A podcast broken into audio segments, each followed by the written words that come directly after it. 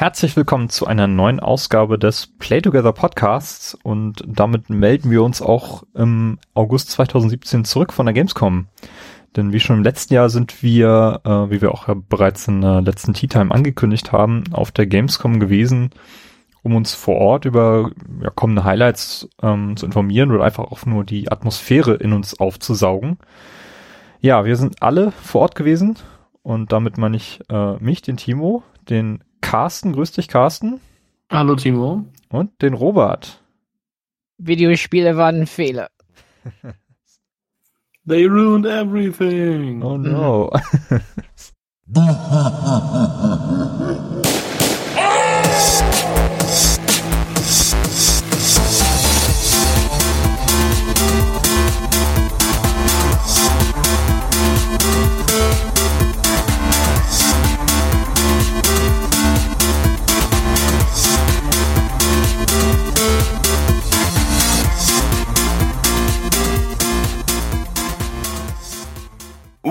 Welcome. Ja, vorweg sei gesagt, ähm, wir sind kein IGN und unser Ziel ist es deswegen auch nicht äh, einfach alles zu covern, was geht, sondern ähm, wir haben einfach mal so einen ganzen ganzen Sack voller spannender Eindrücke mitgebracht, den wir hier euch so ein bisschen äh, bereiten werden. Ähm, wir haben Beobachtungen und Entdeckungen gemacht, äh, die wir ganz interessant fanden. Und um euch äh, die Navigation etwas zu vereinfachen, gibt es in dieser Folge auch wieder Kapitelmarken. Ähm, für den Fall, dass ihr zum Beispiel äh, unsere Eindrücke zu Detroit komplett skippen möchtet, weil ihr nicht gespoilert werden wollt oder solche Dinge. Ähm, also wenn euer Podcatcher das unterstützt, äh, könnt ihr diese Funktion gerne nutzen. Ja, Gamescom 2017. Über unsere Erwartungen haben wir ja in der Tea Time gesprochen. Ähm, wir haben das diesmal so gemacht, dass wir am Gamescom Montag angereist sind. Da ging das ja noch nicht mit der Messe los. Und haben dann den Dienstag, äh, den Mittwoch uns vorgenommen. Dienstag war ja noch der Fachbesuchertag, Mittwoch der erste Besuchertag. Dann sind Carsten, wir sind dann zurückgefahren. Mhm. Und Robert war am Donnerstag noch da, richtig? Mhm. Nächstes Mal nehme ich mir einen Tag länger Urlaub. das war einfach zu krass. Ja, wir sind, wir sind Mittwochabend um 17 Uhr aufgebrochen und waren kurz vor Mitternacht dann äh, zurück in Kiel, wo die Play Together Hauptbasis sich befindet. Hm, und ich musste um 20 nach 5 wieder aufstehen und war irgendwie erst um halb eins im Bett. Das war nicht schön. ja, sehr zu beneiden. Bist du da nicht? Nee, das stimmt. Ja, wie ihr denn die Gamescom in diesem Jahr so wahrgenommen? Ähm, jetzt, wo im letzten Jahr ja zum Beispiel die Taschenkontrollen aus Angst vor Anschlägen oder irgendwelchen äh, unangenehmen Geschichten eingeführt wurden, ähm, was aber irgendwie relativ reibungslos da schon funktioniert hat, war das jetzt auch diesmal wieder der Fall. Ähm, also ich fand auf jeden Fall so diese Organisation war in diesem Jahr wieder ziemlich ähm, herausragend, würde ich sagen. So generell. Ähm, ich habe mich auch am Mittwoch an dem Besuchertag mehrfach durch die Hallen bewegt, bin häufiger mal ins Pressezentrum Nord gegangen und das ist halt von den Fachbesucherhallen dann doch schon ein ziemlich weiter Weg, wo man einmal quasi komplett durch die Massen durch muss. Und da habe ich dann auch beobachtet, wie äh, die Menschenmassen äh, zum Beispiel dann nicht mehr über die Rolltreppen gehen durften und so, weil man irgendwie Konfrontationen verhindern wollte und den Fluss der Menschen irgendwie aufrechterhalten wollte. Aber ich finde, das hat alles wieder ziemlich gut funktioniert. Insbesondere mag ich auch an diesem ähm, Messegelände, äh, wie gut das einfach belüftet ist. Ähm, also man kann sich mit Tausenden von Menschen in einer Halle aufhalten und hat irgendwie trotzdem das Gefühl, dass da frische Luft drin ist. Ich finde das eigentlich äh, immer sehr, sehr angenehm auf dem Gelände mittlerweile, muss ich sagen. Frische nicht, Luft. nicht an dem Donnerstag. Frische Luft in Anführungsstrichen, aber es ist schon okay. Ja, dieses Gamer-Klischee, was da immer häufig hervorgebracht wird, das sind nur, nur schwitzende Leute, die Energy Drinks saufen, ähm, das kann ich nicht so ganz bestätigen, muss ich sagen. Das ist halt kein Gamer-Klischee, es ist halt eine riesige Halle voll mit Tausenden von Menschen, die alle irgendwie sich bewegen und natürlich irgendwie auch schwitzen, da kann halt, da ist halt, also ich möchte jetzt einfach mal bezweifeln, dass da frische Luft war. Aber es liegt halt nicht an Gamern, es liegt halt einfach an riesigen ja, Menschen. Ich finde, dass, dass das die, äh, diese, diese Infrastruktur da sehr gut handeln kann. Und das finde ich sehr, sehr klasse. Also an dem Mittwoch war es schon ein bisschen frischer zwischen den Hallen, aber Donnerstag nicht mehr. Also tatsächlich, da fing es an, einfach heiß zu werden zwischen den Hallen. Ähm, ist schon, äh, man merkt an den äh, äh, öffentlichen Tagen einfach, wenn viele Leute da sind, dass da auch die Luft ein bisschen äh, eine andere Qualität annimmt. Mhm. Ja. Ähm, ja, und, und äh, ja, also Klischees äh, hin oder her, ich meine, ich, ich denke ja auch, wenn viele Menschen zusammenkommen, ist ein bestimmter Geruch, aber es gibt natürlich auch Einzelfälle, wo man echt ein bisschen umgehauen wird. Also von daher. Äh, Ja, aber auch die hast du halt überall. ja, ja, ich meine, ich denke halt immer als, als Ratschlag, wenn man äh, dahin geht, äh, ist immer äh, Deo schön einpacken, regelmäßig einspüren, äh, weil es, es ist halt heiß. Ich meine, ich habe ich hab da ähm, einen Rucksack gehabt, ein, ein Hemd mit einem T-Shirt drunter und mein Rucksack hat halt immer gegen äh, ähm, meinen Arm so gedrückt, ne? Und das T-Shirt so, das Hemd so rangehalten, ne? Ich dachte, weil ich zwei Schichten habe, da schwitze ich nicht durch, aber dann gehe ich auf Toilette irgendwann sehe ich, habe einen riesen Schweißfleck nur rechts. so, also ja toll, jetzt habe ich gerade mit Leuten gesprochen. Vielen Dank. Also es passiert uns natürlich allen. Äh, Also ich habe auch das Gefühl gehabt am, am Donnerstag, dass ich so eine leichte Schleimschicht über meine gesamte Haut habe, weil es halt ein bisschen feucht war so, ne? Also ich habe gern mir die äh, das Gesicht abgewaschen dann äh, auf Toilette. Also von daher ja äh, und Gott, ne, das war dieses Jahr nicht sonderlich warm, so eher so 23 bis 25 Grad. An dem Mittwoch hatten wir vielleicht 27 Grad, aber sonst kann es sein, dass es noch äh, heißer ist. Das äh, nennst du nicht sonderlich warm. also vergleichsweise, also sonst hatten wir sowas wie 30 oder so. Also im Also, Vergleich zu hier oben. Kiel Ja. so ja, für euch ist es natürlich irgendwie so, äh, keine Ahnung, Dschungelwetter oder was, aber äh, hier unten äh, vergleichsweise fand ich es angenehmer, weil es gab mein Timo und ich das erste Mal, als wir uns getroffen haben, da war es irgendwie äh, so so heiß, dass man dachte, man schmilzt draußen. Ja, es war wirklich Äh, krass. Da bist du aus den Hallen rausgegangen in diese, in diese Essensbereiche zwischen den Hallen draußen und das war einfach so krass heiß. Da bist du gegen eine Wand gelaufen, als du da rausgegangen bist. Mm. Ja. Und dieses Jahr war es halt nicht so. Aber da war so ein bisschen in den Hallen Donnerstag habe ich auf jeden Fall mehr so einen Fußgeruch so wahrgenommen dieses Jahr. Das war so, also Gamescom ist für die Füße oder so, könnte man dann Ah, zum Glück ist das kein Duft-Podcast hier. ähm, ich habe es auch nicht eingesammelt. Ähm, mein, was für mich ist, ich die Taschenkontrollen, klar, das lief alles gut und was die auf jeden Fall sehr schnell jetzt machen, ist Publikumsführung. Also sobald es voll ist, geht die eine Haupttreppe nicht mehr hoch, sondern man muss, man wird über draußen und über die eine Halle wieder geführt. Ähm, und das war vor zwei, drei Jahren nicht so gut. Ähm, ja, da scheinen die einfach jetzt einen Plan zu haben. Was dieses Jahr ein bisschen eine Ausnahmesituation war, war die Baustelle. Also Baustelle Gamescom. Also da bauen die äh, vor der Messe. Das ist eine riesige Baustelle. Und das heißt also zum Südeingang, was viele so ein bisschen als Haupteingang wahrnehmen, weil das direkt vor, äh, vor dem äh, äh, Köln-Deutz-Bahnhof ist. Dann war es ein bisschen äh, schwieriger zum Teil, also musste ein bisschen rumgeführt werden. Und wenn man zum Beispiel aus dem einen Westausgang raus ist, dann konnte man nicht so vor der Messe, sondern musste über Norden dann wieder. Also es, ja, das war ein bisschen, äh, ja, bisschen schwieriger, aber äh, trotzdem hatten die äh, die Wege so geplant, dass, dass es keine äh, Aufläufe gab oder ja, also Probleme, die durchaus bei sowas äh, vorkommen kann. Ja, ich fand das auch am, am Dienstag, da war ja Frau Merkel da. Mhm.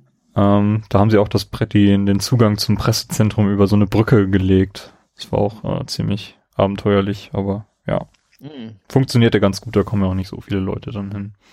Mhm. Genau. Mhm. Auf, dem, auf, dem, auf der DEFCOM und dem Gamescom Kongress war keiner von euch, oder? Nein. Ich, ich stand vor Gamescom Congress, aber ähm, da braucht man anscheinend äh, ein besonderes Ticket oder so und deswegen bin ich nicht rein. Mhm. Weil das ist ja im Pressezentrum Nord, wo das stattfindet. Ähm, ja, ähm, also mit, mit, mit Presseausweis kommt man da rein erstmal, aber ja, dann, dann sind so, das ist irgendwie, da muss man sich im Vorfeld schon kümmern. Genau, da haben wir ja letztes Jahr auch den Felix Falk genau. interviewt. Weil der hat, der, der war zwischen Vorträgen, genau. Der hatte direkt nach unserem Interview einen Vortrag mhm. oder so. Genau, und ich glaube, dafür konnte man sich aber auch irgendwie im Internet anmelden, einfach, also für diese Vorträge. Ja. Glaube ja. ich. Ja. Ja, wenn man ein bisschen mehr so diesen wissenschaftlichen Aspekt und solche Dinge sich damit beschäftigen möchte, ist auf jeden Fall interessant. Ich habe da mal kurz ins Programm reingeschaut, aber ich hatte da jetzt auch äh, sonst weiter nichts abgemacht. Ja, insgesamt ist das Messegelände diesmal ein Tick größer geworden, weil die Halle 1 jetzt auch belegt war, komplett durch EA. Ähm, aber auch das nur im Business-Bereich. Auf den Consumer-Bereich hat das jetzt keine Auswirkungen gehabt. Deswegen glaube ich auch nicht, äh, dass wir einen neuen Besucherrekord aufgestellt haben. Und wenn doch, dann wahrscheinlich nur einen geringen Zuwachs.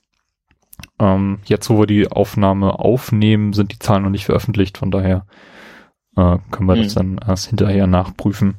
Ja. Aber es ist so meine, meine Beobachtung. Also es sind wieder alle Tickets verkauft worden. Ähm, und da die Kontingente ja sowieso dann limitiert sind, um nicht zu viele Leute an einem Tag aufs Gelände zu lassen, ist da glaube ich auch mit nicht so viel Potenzial, um noch größer zu werden. Obwohl noch Raum da ist. Also die Halle 11 ist glaube ich komplett ungenutzt geblieben. Ähm, also das Messegelände hat noch Kapazitäten, um das vielleicht ein bisschen weiter zu streuen. Ja, ansonsten meine Eindrücke so generell äh, finde ich, habe ich in den vergangenen Jahren eigentlich immer kritisiert, dass viele Stände so verschlossen sind und man steht quasi dann, stellt sich irgendwo an, ohne zu wissen, was einen erwartet. Äh, das ist immer noch an vielen Ständen so, aber man sieht jetzt immer, dass es immer mehr, dass es dazu übergeht, dass man zumindest sehen kann, ähm, was dort passiert. Also wenn da irgendwie Anspielstationen sind, die irgendwie eine äh, ähm, Altersbeschränkung haben, dann sind zum Beispiel einfach die Bildschirme verkehrt herum aufgestellt und man sieht halt sehr viele Leute dann an dem Bildschirm sitzen und irgendwas zocken, aber nicht was sie zocken. Äh, bei EA war das ganz groß, die haben da wirklich sich wahnsinnig Mühe gegeben, ähm, da die Battlefield-Station, die Battlefront war es, ne? Battlefield äh, 1, dann war da, haben sie ein Add-on gehabt und Battlefront ähm, dass man zumindest sehen konnte, ja, die haben wahnsinnig viele Stationen und ähm, wird da nicht so ins kalte Wasser geworfen, als wenn man da, äh, keine Ahnung, nur einen Trailer dann gezeigt bekommt und ähm, dann vielleicht enttäuscht ist, wenn man da wieder rausgeht, weil man einfach nicht weiß, was da, was da kommt. Ich finde, das ist, das wird langsam besser, ähm, dass man nicht einfach nur so geschlossene Pavillons dann da vorfindet.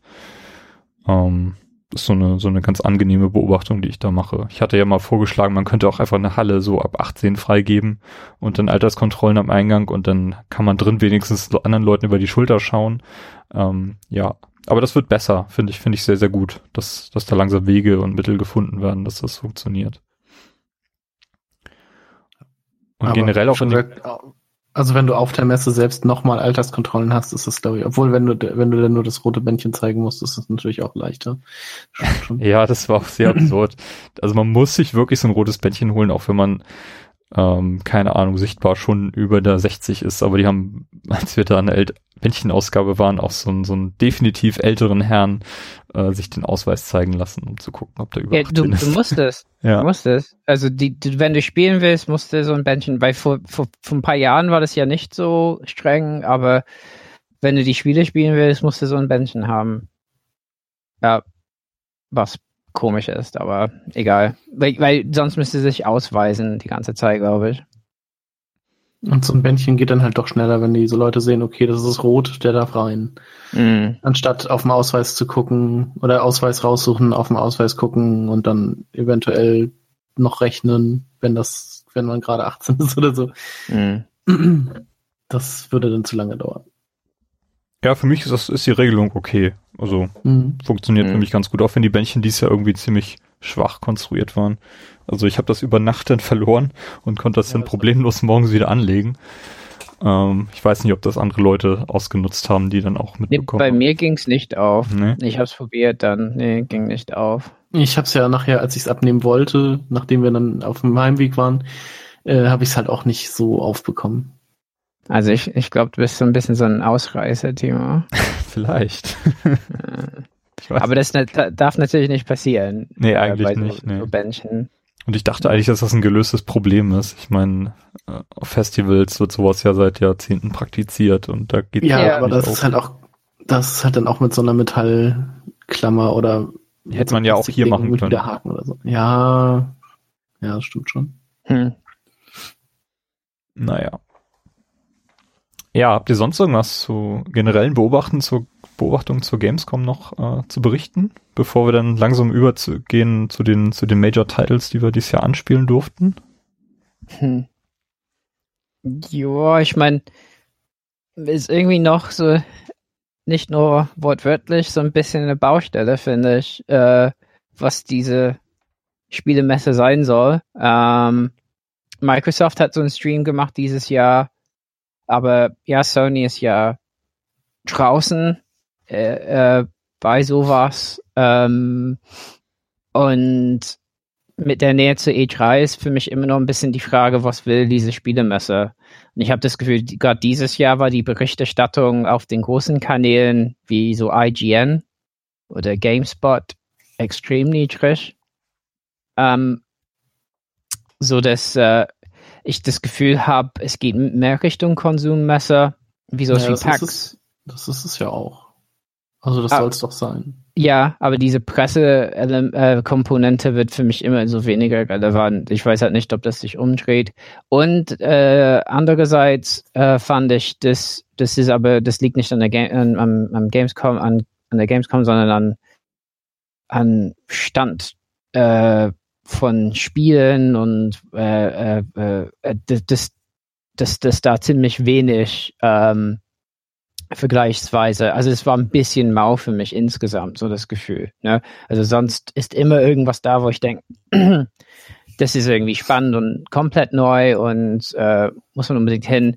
Ähm, dieses Jahr hatte ich das äh, nicht unbedingt. Ja, das ist für mich die die diese dieses Jahr war ein bisschen so eine Gamescom im Übergang oder nicht ganz so klar ja, also es gab so Gamescoms, wo Spiele äh, angekündigt wurden oder zum Beispiel, wo die PS3 Slim irgendwie, ne, das mhm. erste Mal gesichtet wurde und dann da äh, ähm, wirklich zu sehen war. Da haben wir uns das erstmal angeguckt, Timo, weißt du noch? Naja. Und, ja, und die, dieses Jahr war das halt nicht. Ich frage mich halt, was, was, was, ob das äh, eine dauerhafte Entwicklung ist oder ob es nächstes Jahr ähm, noch besser wird äh, wieder, also besser sich verbessert. Ich weiß auch nicht so ganz, ähm, wie das wahrgenommen wird dann noch von den von den größeren Medien, die dann jetzt einfach ferngeblieben sind, gerade aus den aus den englischsprachigen Bereich. Mhm. Ähm, aber ich sehe auch, dass halt der der Fachbesucherbereich deutlich wächst und und größer wird und wichtiger wird auch für für gerade kleinere Entwicklerstudios, die dann dort eben vielleicht häufig da auch das erste Mal einfach sich halt der Öffentlichkeit präsentieren, das, was sie da zeigen wollen. Ähm, die auf der E3 vielleicht äh, eben nicht diese Bühne haben können. Und ähm, also vielleicht ist da noch was im Aufbau, was, was jetzt in den nächsten Jahren wichtiger werden wird. Ich meine, Gamescom in Köln wird jetzt übernächstes Jahr, glaube ich, zehn Jahre alt. Die sind seit 2009 mhm. da. Und ähm, die expandieren ja jetzt auch nach, nach Kanada. Also ich habe äh, zumindest Plakate gesehen, dass in Toronto, glaube ich, äh, so, ein, so ein Gamescom-Ableger äh, platziert werden wird nächstes Jahr, glaube ich. Ähm, also diese Marke Gamescom, die versuchen sie jetzt zu vergrößern, wichtiger zu machen. Und ähm, sonst natürlich ist es eine, eine Consumer-Messe, aber ich sehe auch, ähm, wie viel Geld äh, mittlerweile einige von den großen Publishern wieder in die Hand nehmen, um dort wirklich was aufwendigen Stand halt hinzustellen. Also gerade der Sony-Stand, der sieht für mich jedes Jahr ein bisschen anders aus. Ähm, die geben sich da wirklich sehr viel Mühe, da ein riesiges, riesige Experience hinzusetzen. Auch EA hat dieses Jahr einen wahnsinnig großen Bereich gehabt. Bethesda, ähm, nee Quatsch, ähm, Blizzard hat auch immer wahnsinnig ähm, auf die, auf die Spieler fokussierten Bereich halt dort aufgebaut, auch im, im Merch-Bereich. Äh, Microsoft sind, glaube ich, die einzigen, die den Stand vom letzten Jahr recycelt haben. Nee, haben sie auch nicht. Der sah auch komplett anders aus. Ja, ich fand schon, dass er vom Aufbau und von der Positionierung her schon sehr dem letzten Stand ähnelte. Ja, so ein bisschen schon. Ist Aber nicht- er nicht war so- halt nicht. Er war halt schon anders. Also, hat, schon die, sichtbar hat, die, hat die. Bühne im Zentrum gehabt und dann die Spielstationen alle so nebeneinander aufgebaut.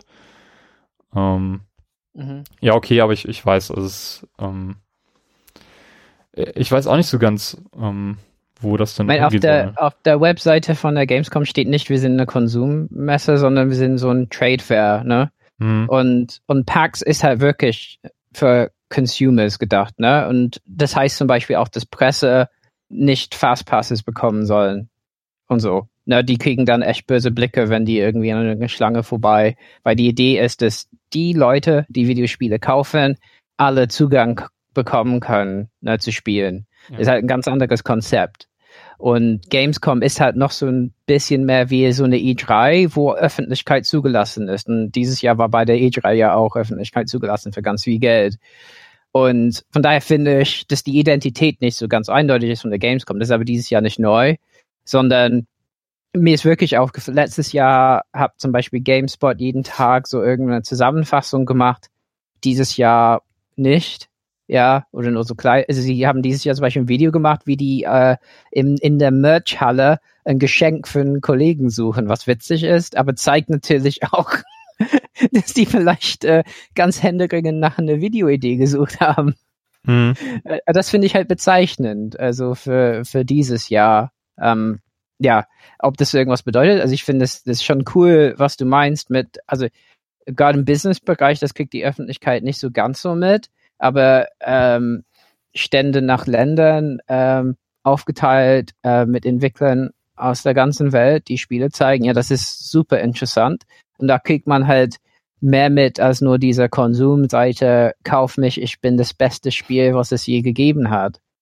Ähm, und das, das, das ist, ja, das ist interessant. Also es sind so diese zwei Seelen der Ga Gamescom ein bisschen, ne? so Showfloor und, und äh, äh, ein Ort, wo auch ganz viele Leute im Business äh, von Games äh, wirklich netzwerken und, und ihre Spiele zeigen können. Ja, und dazu kommt halt, dass äh, die Gamescom in, im europäischen Bereich halt einzigartig ist. Ne? Also es ist halt die Anlaufstelle für alle, die vielleicht nicht dann regelmäßig die Reisekosten aufbringen können, um nach Übersee zu fliegen, sei es nach Japan auf die große Tokyo Game Show oder nach in die USA eben zu E3 oder PAX oder was auch immer. Und das finde ich auch sehr lobenswert an der Gamescom selbst, dass sie halt auch ähm, sehr viele Fachbesucher und Presseleute einfach zulassen, se selbst wenn sie nur eine Schülerzeitung produzieren, haben sie halt die Möglichkeit von dort zu berichten und eben auch dann den etwas ruhigeren Pressetag zu nutzen, um möglichst viel mitnehmen zu können. Ja. Und das, das finde ich wirklich sehr, sehr großartig. Ich weiß auch nicht, ob wir jetzt als Podcast regelmäßig nach, keine Ahnung, Paris fahren würden, wenn die Gamescom halt dort stattfinden würde. Also es ist auch einfach eine, eine große Chance, die, die wir dann halt auch gerne mitnehmen. Und ähm, Ja. Ja, es ist halt, Ja, es also- gibt halt hier keinen großen Konsolenhersteller in, im europäischen Bereich. Von daher ähm, ist das eine wichtige Position, die die Gamescom an sich halt einnimmt. Mhm. Aber was es halt schon gibt, ist, ne, so in Frankfurt oder in München oder so, ne, so Zentren von sowas wie Nintendo oder das ist schon, schon ganz gut gelegen für die. Aber ja, also für uns ist, ist, ist die Gamescom, also uns darüber zu beschweren, komplett wäre ein bisschen so ein, äh, ein Schuss nach hinten. Weil ja, es ist ganz toll für uns, da einen Eindruck zu bekommen und kriegen die auch die Gelegenheit, eben hautnah äh, so ein bisschen Spielentwicklung mitzubekommen und mit Leuten zu reden, die nicht so fertige Spiele haben. Ähm, ja,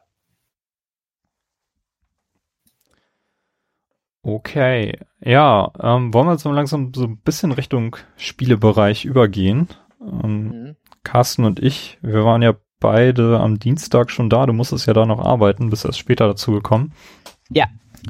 Carsten, wo haben wir denn quasi angefangen? Ähm, Wir sind quasi direkt um 9 Uhr zu, äh, oder beziehungsweise nicht direkt um 9 Uhr, aber als wir dann da waren, zu Nintendo gestürmt in, in die Halle, um zu gucken, was da so angesagt ist. Genau. Nicht wahr? Und was war denn bei Nintendo so angesagt? Also wie fandst du den Stand so generell an sich? Erstmal. Ach, der war sehr langweilig. Also das war jetzt nichts, nichts Großartiges. Du hattest irgendwie auf der einen Seite halt so diese Anspielstation zu Mario plus Rabbits und Super Mario Odyssey und auf der anderen Seite war dann halt so eine, oder beziehungsweise da gegenüber war dann dieser Red Cube, wo dann halt so Pressetermine waren, wo dann halt auch der Super Mario Odyssey Entwickler so interviewt wurde oder sowas und hier dieses Interview mit Charles Martinet und so war. Ähm, und auf der anderen Seite hattest du dann halt, also da war so ein Gang zwischen, da hattest du dann so ein paar ja, 3DS-Anspielstationen und so eine Bühne. Und dann halt noch so kleinere Bereiche mit, was weiß ich, FIFA für die Switch und hier Dragon Quest. Nee, nicht Dragon Quest. Doch, nee, äh, Fire Emblem Heroes. Mhm. War es, glaube ich. Und hier Pocken, Pocken Tournament oder hier, ja, Pokémon Tech, nee, die Pocken heißt das hier, ne? Nee, Pokémon Tech. Ja, es ist, glaube ich, Pokémon Tournament. Tag, Tag. Ja, also dieses. Das Ding halt, ja. Was sie, was sie hier nicht Pocken nennen wollen. Aus genau, Gründen. Genau, sowas. Ähm, aber also alles in allem fand ich den Stand halt eher, ja, langweilig. Also da nicht so, ich sag mal jetzt, ähm, wie EA oder so. Also gut, EA hatte, war jetzt natürlich extra, das war ja halt riesig gigantisch und so, aber ja, den Nintendo-Stand fand ich dann schon eher langweilig. Ich fand den immerhin besser, besser als letztes Jahr. Letztes Jahr war da ja das Problem, dass sie die Switch nicht mitnehmen wollten und eigentlich nur Zelda gezeigt haben und so ein bisschen Pokémon. Ja, das stimmt. Und so ein paar andere kleinere Spiele. Also letztes Jahr war das eine ziemliche Enttäuschung. Ähm, von da an fand, ja, ich, fand, das, fand ich das also schon. So allein vom Design oder so fand ich es halt wieder. Ja, es also war mehr. Rede jetzt nur vom Design. Er hat mehr über die Farben so beeindruckt, ne? Also war halt knallrot und solche Sachen. Mhm. Ja. Nee, also ähm, so jetzt vom im Vergleich zu früheren Jahren fand ich das auf jeden Fall besser. Ist jetzt nicht mein Lieblingsstand gewesen, ähm, aber man sah schon, wo wo der Fokus liegt und dass Nintendo jetzt wieder eine Plattform hat, die sie die sie voll supporten. Und generell habe ich auch sehr viele Switches gesehen auf der Messe. Ja, sonst hat man früher in Warteschlangen häufig so einfach Leute den 3DS auspacken sehen und dieses Jahr habe ich halt sehr oft beobachtet, dass da Leute wirklich einfach dann die Switch ausgepackt haben und Zelda und vor allem Mario Kart dann gespielt haben. So auch in Gruppen und dann schnell so eine kleine Party zusammengestellt. Äh, das fand ich schön und das ist auch eine sehr, sehr wichtige Publicity für Nintendo selbst, die dann halt sehen so, ah, oder andere Leute, die sehen so, aha, die, die Switch, die ist ja doch ganz praktisch, wenn ich jetzt hier äh, mir die Zeit damit vertreiben könnte, äh, was ich halt mit meiner PS4 nicht könnte. Die kann ich jetzt nicht mit auf die Messe schleppen. Und ähm, ja, das, das fand ich sehr, sehr positiv so vom, vom Flair, muss ich sagen. Mhm, das stimmt. Ja, wir haben uns äh, direkt auf dem Stand haben wir uns zwei Spiele angeschaut. Genau. Und angefangen haben wir mit, ähm, mit der 3DS-Station sozusagen und haben äh, Metroid Samus Returns getestet. Richtig. Genau, da spielt man irgendwie so den Spielanfang bis zum ersten kleineren Boss, glaube ich. Dann ist auch irgendwann, ich weiß gar nicht, ob die ob dann Timer in der Demo war und das irgendwann vorbei war oder ob das einfach, das weiß ich jetzt gar nicht mehr genau.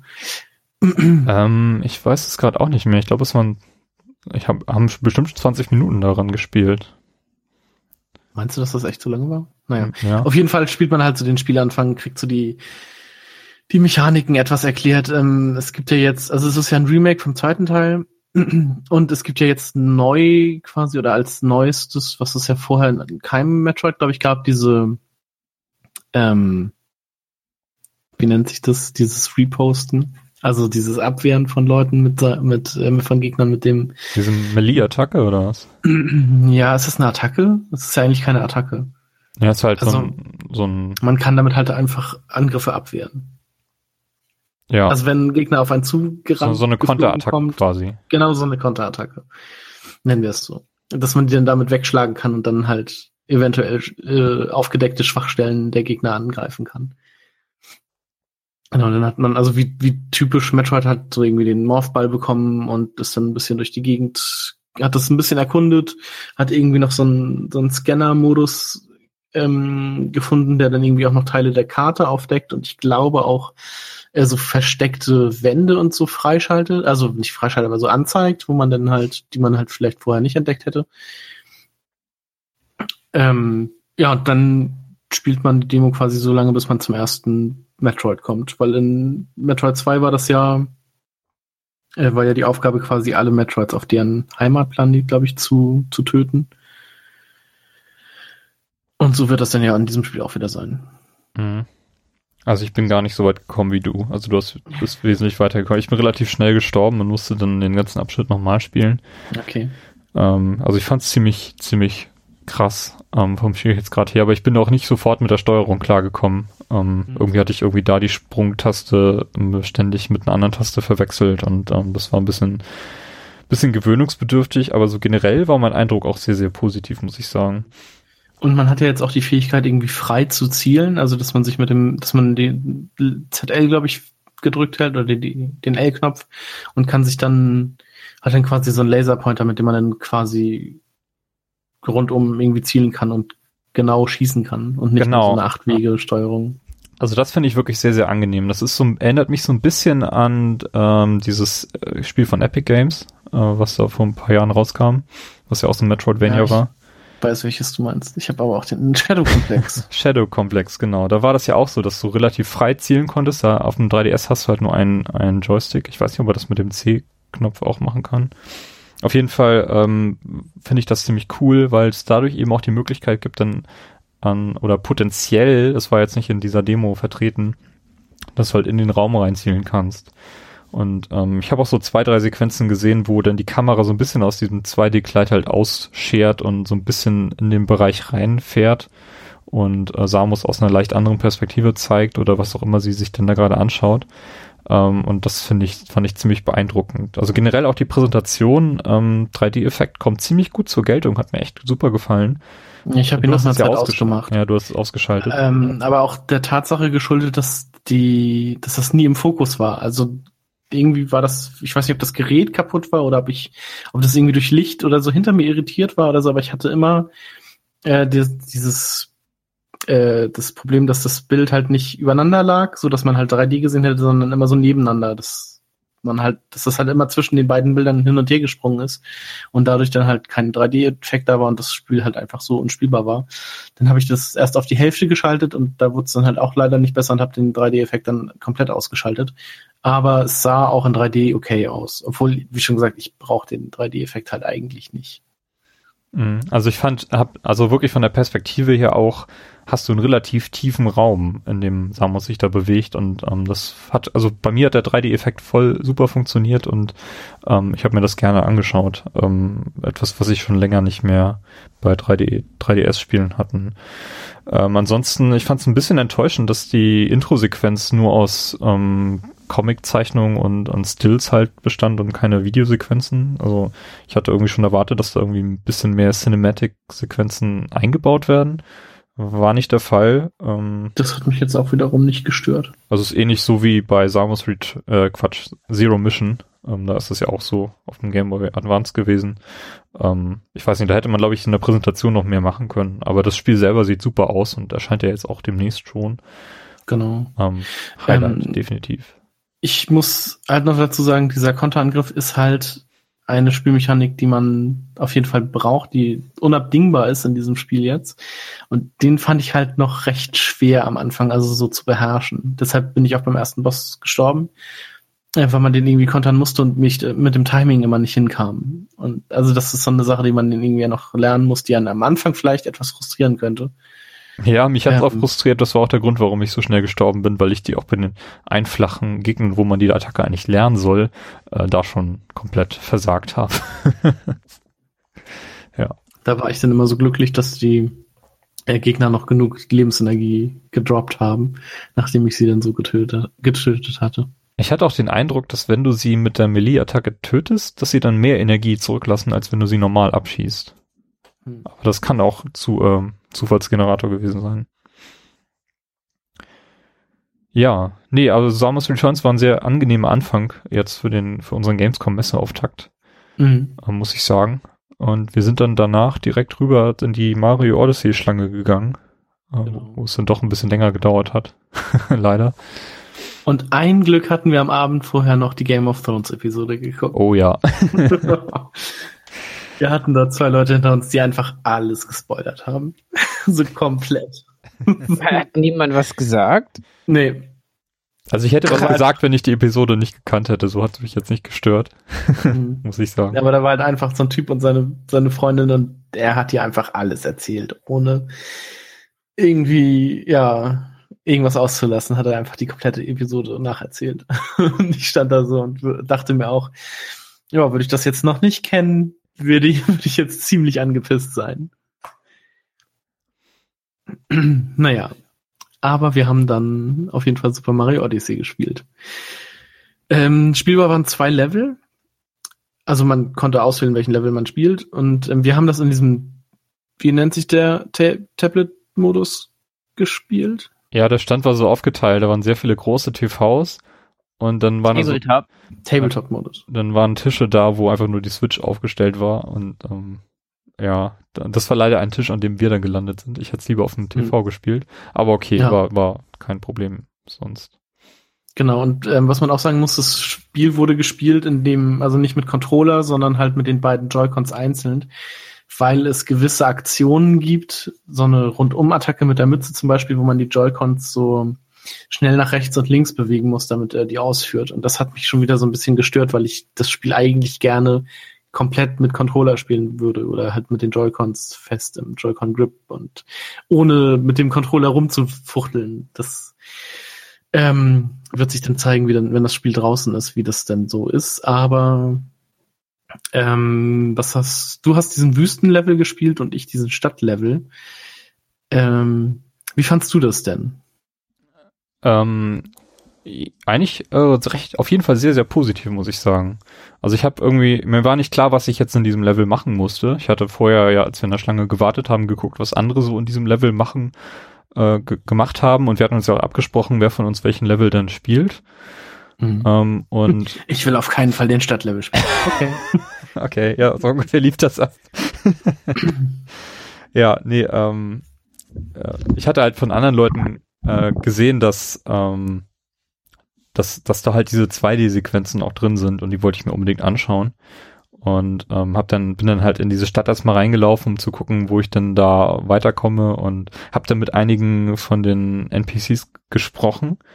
Und äh, das fand ich sehr, sehr charmant, weil in diesen äh, Sprechblasen, die dann kommen, sind Bowser und Peach dann als Emojis dargestellt. Und das fand ich total süß.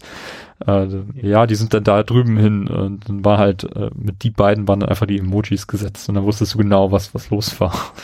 ähm, ja, fand ich so ein bisschen, bisschen nette Anekdote. Und War aber auch relativ schnell klar, da sind da irgendwie so Fußspuren von Bowser und dann weißt du, da drüben sind die Ruinen, da gibt's dann, geht's dann wohl mit dem, mit dem Level los und da bin ich dann halt auch hin. Und ähm, habe dann diese mit dieser Mützenmechanik ist es ja möglich, andere äh, Gegenstände und Figuren und Gegner zu übernehmen, wenn man ihnen die Mütze halt zuwirft und die dann aufsetzen, dann kann man die steuern. In diesem Fall musste man sehr viel mit diesen fliegenden Kanonenkugeln ähm, machen, beziehungsweise Die, kann man die dann halt auf einem Höhenlevel quer durch, durch den ganzen Level äh, steuern. Und äh, das habe ich sehr intensiv genutzt, hat wunderbar funktioniert. Also ich habe da überhaupt keine Probleme mit gehabt. Ähm, generell ändert das Spiel sehr stark an Mario 64 und Mario Sunshine, ähm, was so diese We We äh, Le Level-Weitläufigkeit betrifft. Und ähm, es gibt ja auch überall diese, diese, bei mir waren das grüne, was waren das überhaupt? Äh, Ich, ich würde jetzt Sterne sagen, das waren keine Sterne. das waren Monde. Monde, die man da einsammeln kann oder finden kann, die äh, quasi die Sterne aus Mario 64 halt darstellen. Die haben auch, a- jeder, jeder von diesen Monden hat auch einen eigenen Untertitel, die du wahrscheinlich dann ähm, an, am Anfang des Levels irgendwie sehen kannst, was du noch nicht gesammelt hast. Ähm, ja, hat wunderbar funktioniert. Und auch diese 2D-Passagen, die äh, Mario dann quasi in der Wand laufen lassen, so wie bei äh, Link Between Worlds Link das gemacht hat, in so einem klassischen Mario 2D Jump'n'Run, ähm, fand ich sehr, sehr charmant. Nee, es hat mich wirklich sehr, sehr überzeugt und ähm, es ist ja auch dann Best of Gamescom geworden. Ähm, könnte ich auf jeden Fall so unterschreiben. Also das Spiel sieht sehr, sehr fertig aus, ähm, wird auf jeden Fall ein, der Weihnachtstitel werden, denke ich mal, für, für Nintendo. Ja. Ja, du hast dir den Stadtlevel angeschaut, ne? Genau, diesen verhassten Stadtlevel. Ähm, nee, ich fand ihn eigentlich ganz okay. Und ähm, da gab es auch so eine Aufgabe, nämlich die Bürgermeisterin Pauline, glaube ich, heißt sie. Das ist die, die man unter anderem, die Marios oder Jumpmans Freundin in Donkey Kong war, zum Beispiel, die man da retten musste. Ähm, Gibt es die eigentlich auch in Mario Kart-Titeln? Nee, oder? Ich weiß es gar nicht genau. Wenn dann Auf jeden den Fall, neueren, ist, ja. aber da, nee, das ist, glaube ich, Daisy, oder? Rosa, Auf jeden Fall ist die da- Rosalina. Genau, das ist auf jeden Fall äh, die Bürgermeisterin und die will einen, ähm, die hatte quasi als Hauptaufgabe, glaube ich, oder auch als, als Aufgabe für so einen Mond, ähm, muss man ihre Bandkollegen finden. Ähm, und dann war halt so meine Aufgabe in dieser Stadt dann erstmal die, ja, vier Bandmitglieder zu finden. So eine Jazzband ist das. Und dann konnte man halt auf die Häuser hochklettern und über so eine Baustellen, so, ein, so eine Building-Site laufen und so. Ähm, und ich habe natürlich auch versucht, mit der Mütze dann irgendwie Leute zu übernehmen, diesen komischen Menschen, ähm, was nicht ging. Also man kann nicht beliebige Leute einfach so übernehmen, wenn man Bock hat und dann mit denen rumlaufen. Ähm, aber die erste Person irgendwie, auf die man trifft, steht an so einem, an so einem abgesperrten kleinen Bereich, wo so ein ferngesteuertes Auto drin ist und dann die konnte ich übernehmen und dann habe ich quasi aber nur dieses ferngesteuerte Auto gesteuert, äh, gespielt und konnte damit dann auch so einen Mond sammeln. ähm, und dann gibt's ja auch pro Level irgendwie 100 von diesen bunten Münzen, die man einsammeln kann, um sich äh, damit dann irgendwie Kleidung und so zu kaufen, die gerade für den Level passt. Ähm, das hatte ich nämlich auch gesehen, als wir noch in der Schlange standen, dass da irgendwie so ein einer, der gespielt hat, mit so einem Bauarbeiterhelm Mario rumlief. Und das habe ich irgendwie so gar nicht mitgeschnitten, dass man, dass es irgendwo diesen Laden gab, wo man dann Outfits kaufen konnte. Ähm, weil wenn man irgendwie 15 Münzen hat, kann man sich das äh, so, dieses Mario Maker Outfit kaufen und dann so durch die Stadt laufen. Ich weiß allerdings auch noch nicht, was das so für Vor- oder Nachteile bringt. Ja, in meinem Level war das so, dass du da einen Mexikanerhut kaufen konntest. Genau, und so ein Poncho. Ja, und dann konntest du, sind auch andere Leute mit diesen Hüten dann rumgelaufen und du konntest da Kakteen übernehmen und äh, also wir haben uns danach noch ähm, mit dem, äh, da war irgendwie so eine, so, so eine Szene, wo der Entwickler des Spiels da gezeigt hat, so ein bisschen, was man dann noch so alles hätte machen können, was man im Rahmen der Gamescom-Demo wahrscheinlich jetzt nicht packen konnte aufgrund der kurzen Spielzeit. Aber da hat er so ein paar Secrets gezeigt, die ähm, echt interessant waren. Also hat dann sich auch dieses Mario Bilder Outfit dann geholt und sich da auf eine Parkbank neben jemand anders gesetzt und der hat dann irgendwie so ein bisschen was erzählt und das war immer ganz nette Details und ich glaube gerade auch in dieser Stadt gibt's echt wahnsinnig viel zu entdecken. Also da kannst du Obwohl wirklich an, an jeder sehr- Ecke irgendwas finden. Cool obwohl das trotzdem sehr befremdlich aussieht. Ja, ja. Wenn Mario dann neben diesen normalen, in Anführungsstrichen normalen Menschen steht. Aber der Entwickler hat es auch ganz gut auf den Punkt gebracht, indem er meinte, ähm, das ist quasi so ein Vergnügungspark für Mario. In, so aus der umgekehrten Perspektive halt. Wir würden normalerweise vielleicht eher in einen Mario-Vergnügungspark gehen ähm, und jetzt geht Mario mal in die Real World als und Er sieht das als Ver sich an Menschen. An, an dieser Welt halt einfach. Das, so. das ist ja alles, äh, es sind ja, also alle Personen sind ja irgendwie doppelt so groß wie Mario. Das heißt, er passt halt nicht in diese Welt hinein. Und das wird halt als Spielelement eben ausgenutzt. Und das funktioniert ziemlich cool. Also das, da habe ich jetzt mich auch langsam mit angefreundet mit, mit diesem Level, muss ich sagen.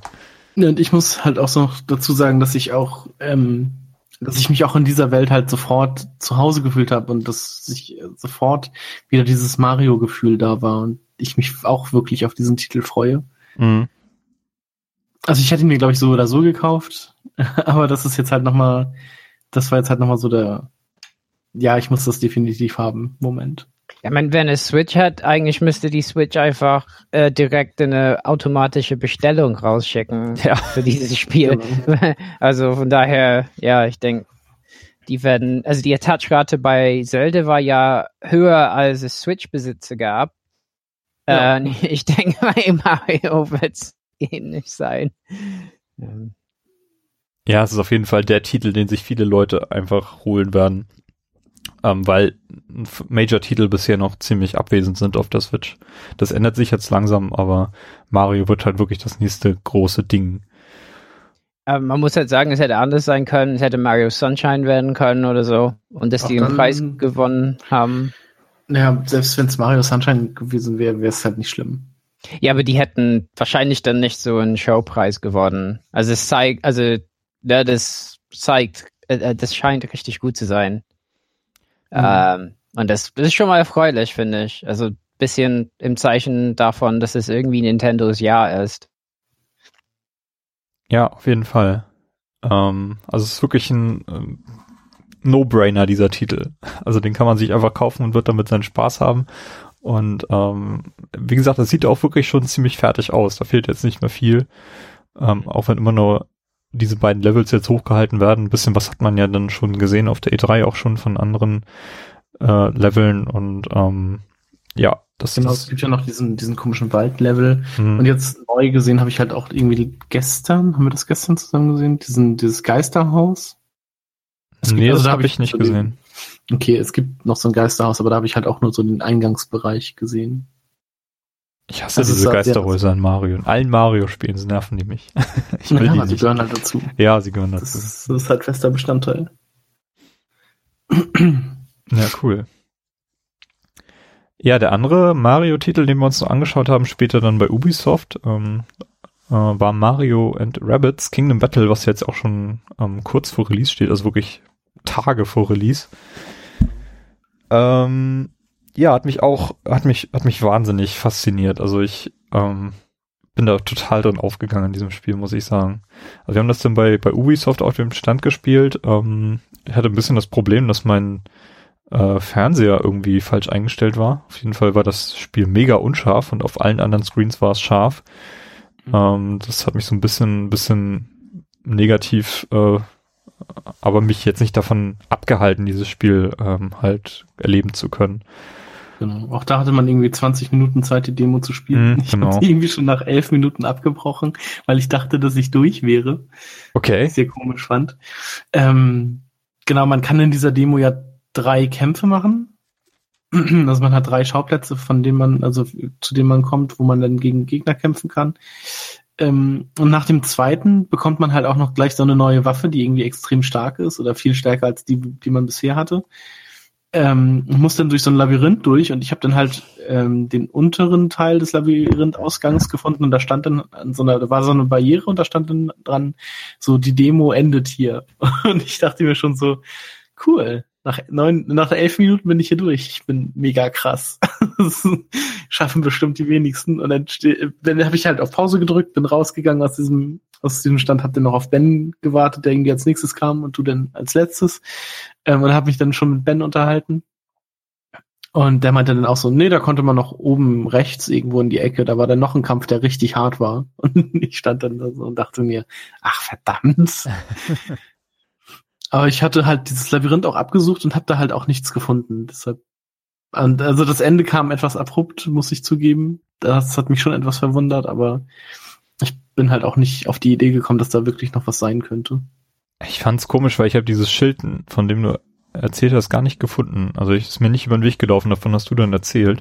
Und ich fand das Spiel generell sehr, sehr linear aufgebaut. Also du kommst da wirklich durch eine normale Passage und gehst dann weiter in den Kampfbereich und dann kommt wieder eine lineare Ja, Passage. und kommt dann, ein Schlauch und dann kommt wieder ein Kampfbereich, dann kommt wieder ein Schlauch. ja, Aber das war halt so ein Labyrinth, wo dann immer so Mauern erschienen aus dem Nichts und so. Und dann bin ich halt einfach unten links hingegangen und nicht oben rechts und ähm, hab da halt auch nicht gesehen, dass es dann noch weitergeht, als ich so in der Nähe dieser Ecke war und dann dachte ich halt einfach, okay, dann ist die Demo wohl vorbei.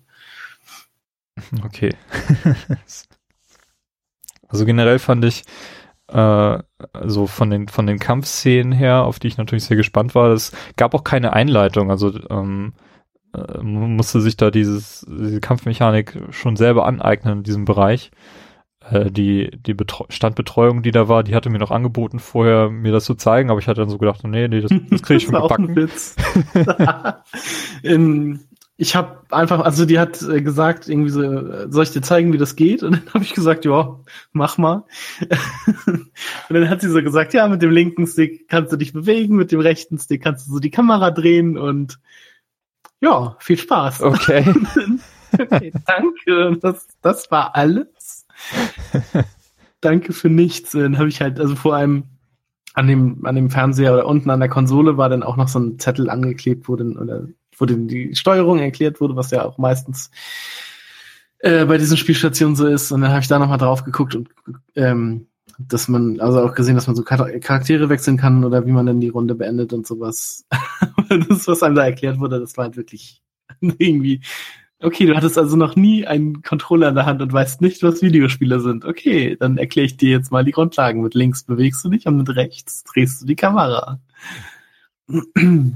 Da dachte, da kam ich mir dann etwas verarscht vor. Ja, also was halt an Informationen für mich gefehlt hat, weil ich jetzt auch seit der E3 das Spiel nicht weiter verfolgt habe, war halt diese generelle Kampfmechanik, wie die halt aufgebaut ist. Und du ist halt eine, ein rundlineares Spiel.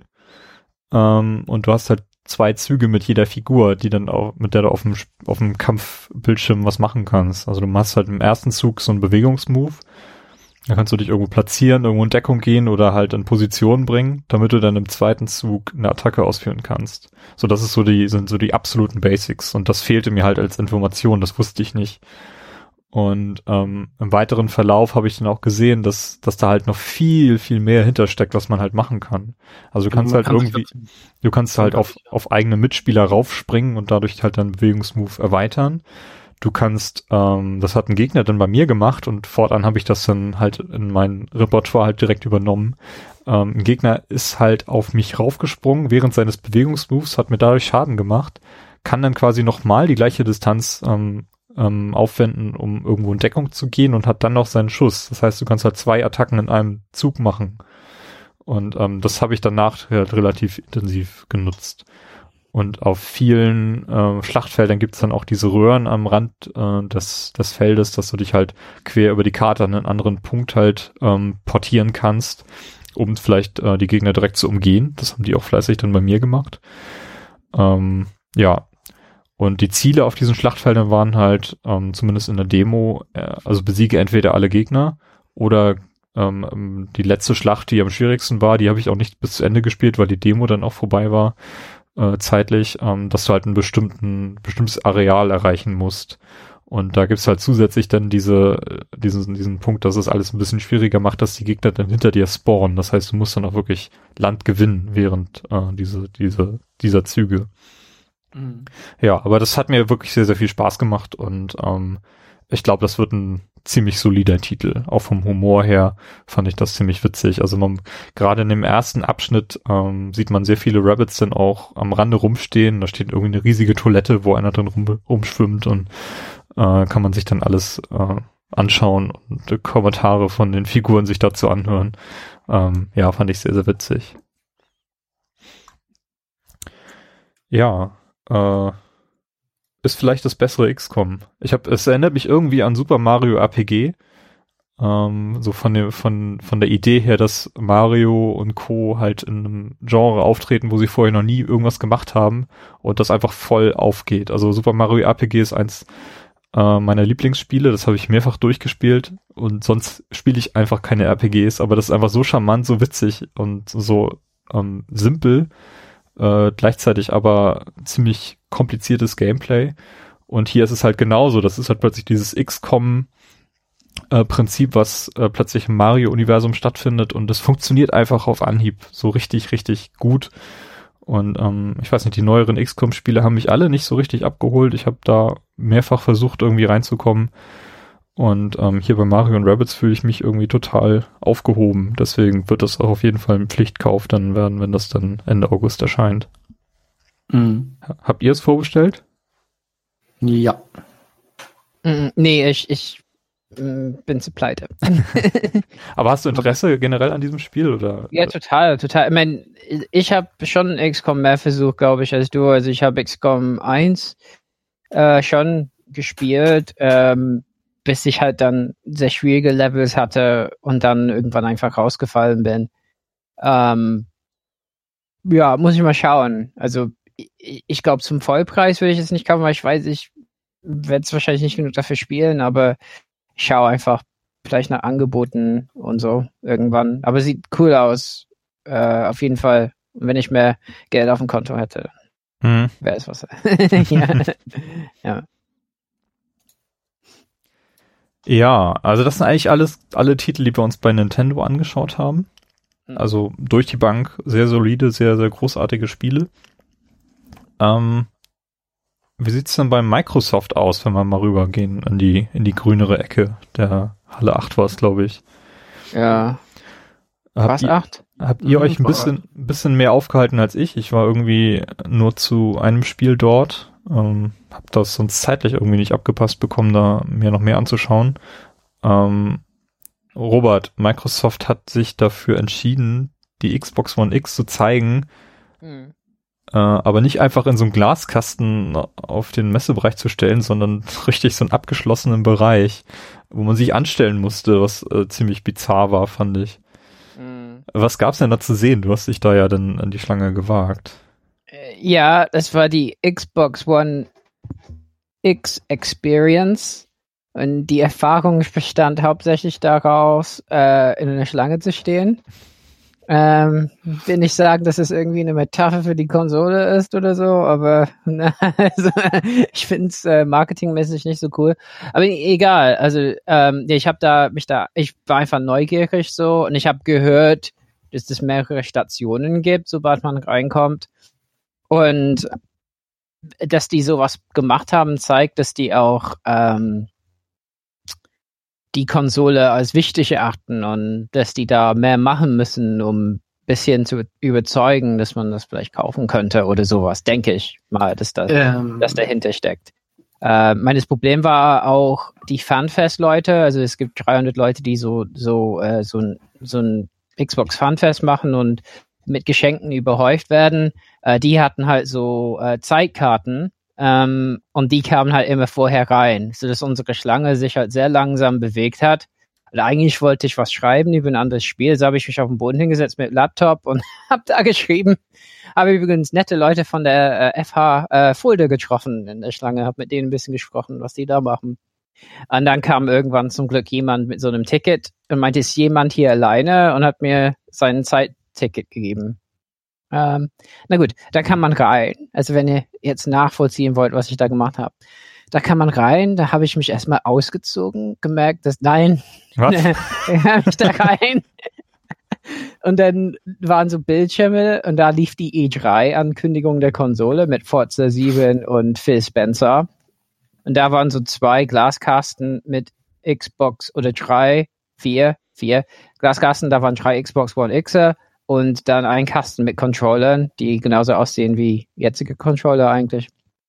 Ja, und da kann man sehen, ja, die Konsole ist richtig klein. Also wirklich äh, ein Stück äh, minimal kleiner als so eine Xbox One X, äh, S äh, und äh, das heißt deutlich kleiner als, als die erste Version der Xbox One. Äh, ja, und da kann man auch hinten bei den Anschlüssen erkennen, ja, die haben so ein, so ein, eine äh, Abhebung gemacht äh, über HDMI aus, äh, so dass man da mit Gefühl, quasi mit Fingerspitze feststellen kann, was für ein HDMI-Anschluss das ist, ja. Ähm, Habe ich gesehen. Ähm, ja, dann haben wir gewartet und dachte, es kann nicht sein, dass die wirklich wollen, dass wir die E3-Ankündigung komplett gucken.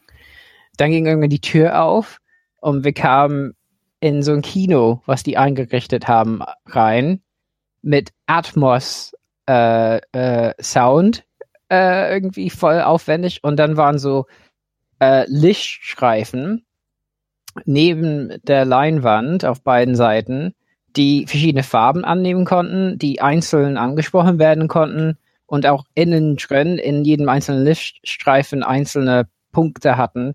Und die haben quasi den Ton ähm, visualisiert äh, vom Atmos-Effekt und das war sehr effektvoll. Also da waren wir so in einem Regensturm und bla bla bla. Und ich fand äh, audiovisuell fand ich das sehr ansprechend. Nur was die da letzten Endes, was sie ja gezeigt haben, war so ein Film, der ähm, über Bemächtigung, also Macht, also Power, ne? Also Power hier, Power da, Power überall und dann die powerfulste Konsole der Welt. Mhm. Und ich war so, nee, nicht wirklich. Oh Mann, ich fand so ein bisschen, ja, äh, weiß nicht. Vielleicht bin ich dazu anspruchsvoll, aber ich, ja, ich, ich fand das äh, audiovisuell cool, aber also von der Botschaft her fand ich es ein bisschen offensichtlich. Und ich finde auch so Power-Metaphern generell ein bisschen schwierig zum Teil, weil die so altbacken im Gaming sind. Ich dachte, wir sind ein bisschen weiter. Egal. Aber ja, das, da haben die sich sehr viel Mühe gegeben. Danach ging die Tür auf und dann kam man in so eine, in so einen Raum und da waren bestimmt vielleicht 15 Xbox One X Konsolen, mehr glaube ich, aufgestellt mit verschiedenen Spielen in 4K und da waren so kleine LG, also 32 Zoll vielleicht LG Fernseher, die wahrscheinlich dann also die auf jeden Fall 4K waren. Ähm, ja, und da lief Assassin's Creed Origins, Forza 7, Quantum Break, oh, uh, Lord of, wie heißt das Spiel? Lord of irgendwas? Äh, wisst ihr das noch? Uh, Lords of the Fallen? Nee. Ja, ja, ja? glaube. Ähm, und ähm, Formula, so ein Formula 1 Spiel noch und Gears of War 4. Äh, das lief alles. Und die Leute sind auch ziemlich schnell hin und her. Also da hatte jemand die Mutter dabei, die hat so alibi-mäßig einen Controller gehalten. Mhm. Bei Quantum Break habe gewartet, bis sie das so ihr Alibi halten aufgegeben hat, da hin. Aber danach löste sich auf, dass die Leute sehr viel gewechselt sind. Und dann, ich habe letztens alles außer Assassin's Creed Origins und Forza selbst. Also ich habe versucht immer hinzugucken. Und ich habe nie gedacht, dass ich das sage in meinem Leben, ne? weil an sich müsste man das erkennen, den Unterschieden. So, aber ich konnte keinen Unterschied sehen. ich dachte, das kann nicht sein. Ich habe unbedingt ganz genau Quantum Break mir angucken können, weil wir haben das ja gespielt, Timo, äh, mhm. und wir haben auch darüber gepodcastet. Äh, und deswegen dachte ich, das würde ich kennen. Und ein Quantum Break läuft dann 27p eigentlich auf der Xbox One normal mit so, da ist eine Technik dahinter, das ist hochskaliert. Äh, aber also nebeneinander sieht man es ganz bestimmt. Aber es war nicht so, dass ich dachte, oh mein Gott, ich sehe so ein Licht am Ende. Es ist, am Ende ist wie aus der äh, Höhle von Platon kommen. Ich sehe endlich die, die idealen Ideen und oh, also das war es für mich nicht. Ich habe gehört von anderen, die hatten das, das Erlebnisse. Sie haben HDR, HDR gesehen, das erste Mal bei Forza 7, dachten, das ist unbedingt cool. Aber für mich war es halt die ganze Zeit, nee, irgendwie kenne ich da nicht so einen großen Unterschied. Auch GS4 habe ich, ich meine, man erkennt schon, das läuft alles flüssig und gut, aber okay, äh, also das konnte man als anzocken, funktioniert. Äh, die Konsole habe ich ein bisschen geprüft, also äh, mit der Hand, also die Luft geht durch die Seiten rein und au aus dem äh, aus der hinteren, also hinten raus quasi. Ne? Also es ist, es ist anders als alle äh, als alle anderen Xbox-Konsolen bisher, die die Luft ja durch die Seiten ansaugen und oben rausschießen. Äh, nur so, falls jemand das einbauen möchte in den Medienschrank. Und das, was hinten rauskam, war nicht super heiß. Also ich glaube, die Konsole läuft relativ, also ich würde vermuten, dass die nicht super heiß wird, ähm, aber Lautstärke kann man äh, auf, auf der Messe äh, nicht äh, einschätzen. Genau. Und dann irgendwann kamen die zu uns. Äh, ich dachte, lassen die uns einfach ewig spielen, kann ich hier wohnen, komme ich hier raus. äh, und dann kamen die und meinten, ja, es gibt Geschenke neben, nebenan. so, das war das Zeichen. Und dann haben wir so eine Tüte bekommen mit Xbox Flip-Flops. Ich glaube tatsächlich, die wollten das Wortspiel Terraflops machen. Was? ja. Geil. ja. Haben die nicht gesagt, aber ich glaube. Gab es denn noch drei Paar?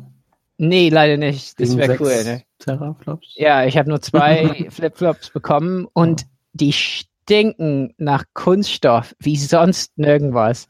Also wirklich, da fällst du um, wenn du dran riechst. Aber die haben halt Xbox drauf, ist okay. Eine Xbox Sonnenbrille, eine Woche ähm, äh, ne, Game Pass, ähm, nee, ein Monat Game Pass und äh, zwei Batterien. Ah, ja, okay. äh, ja, äh, also da hat man so ein bisschen äh, was bekommen, dann war die Xbox One X Experience vorbei. Habe ich jetzt hautnah und in sehr detailreich beschrieben. ja.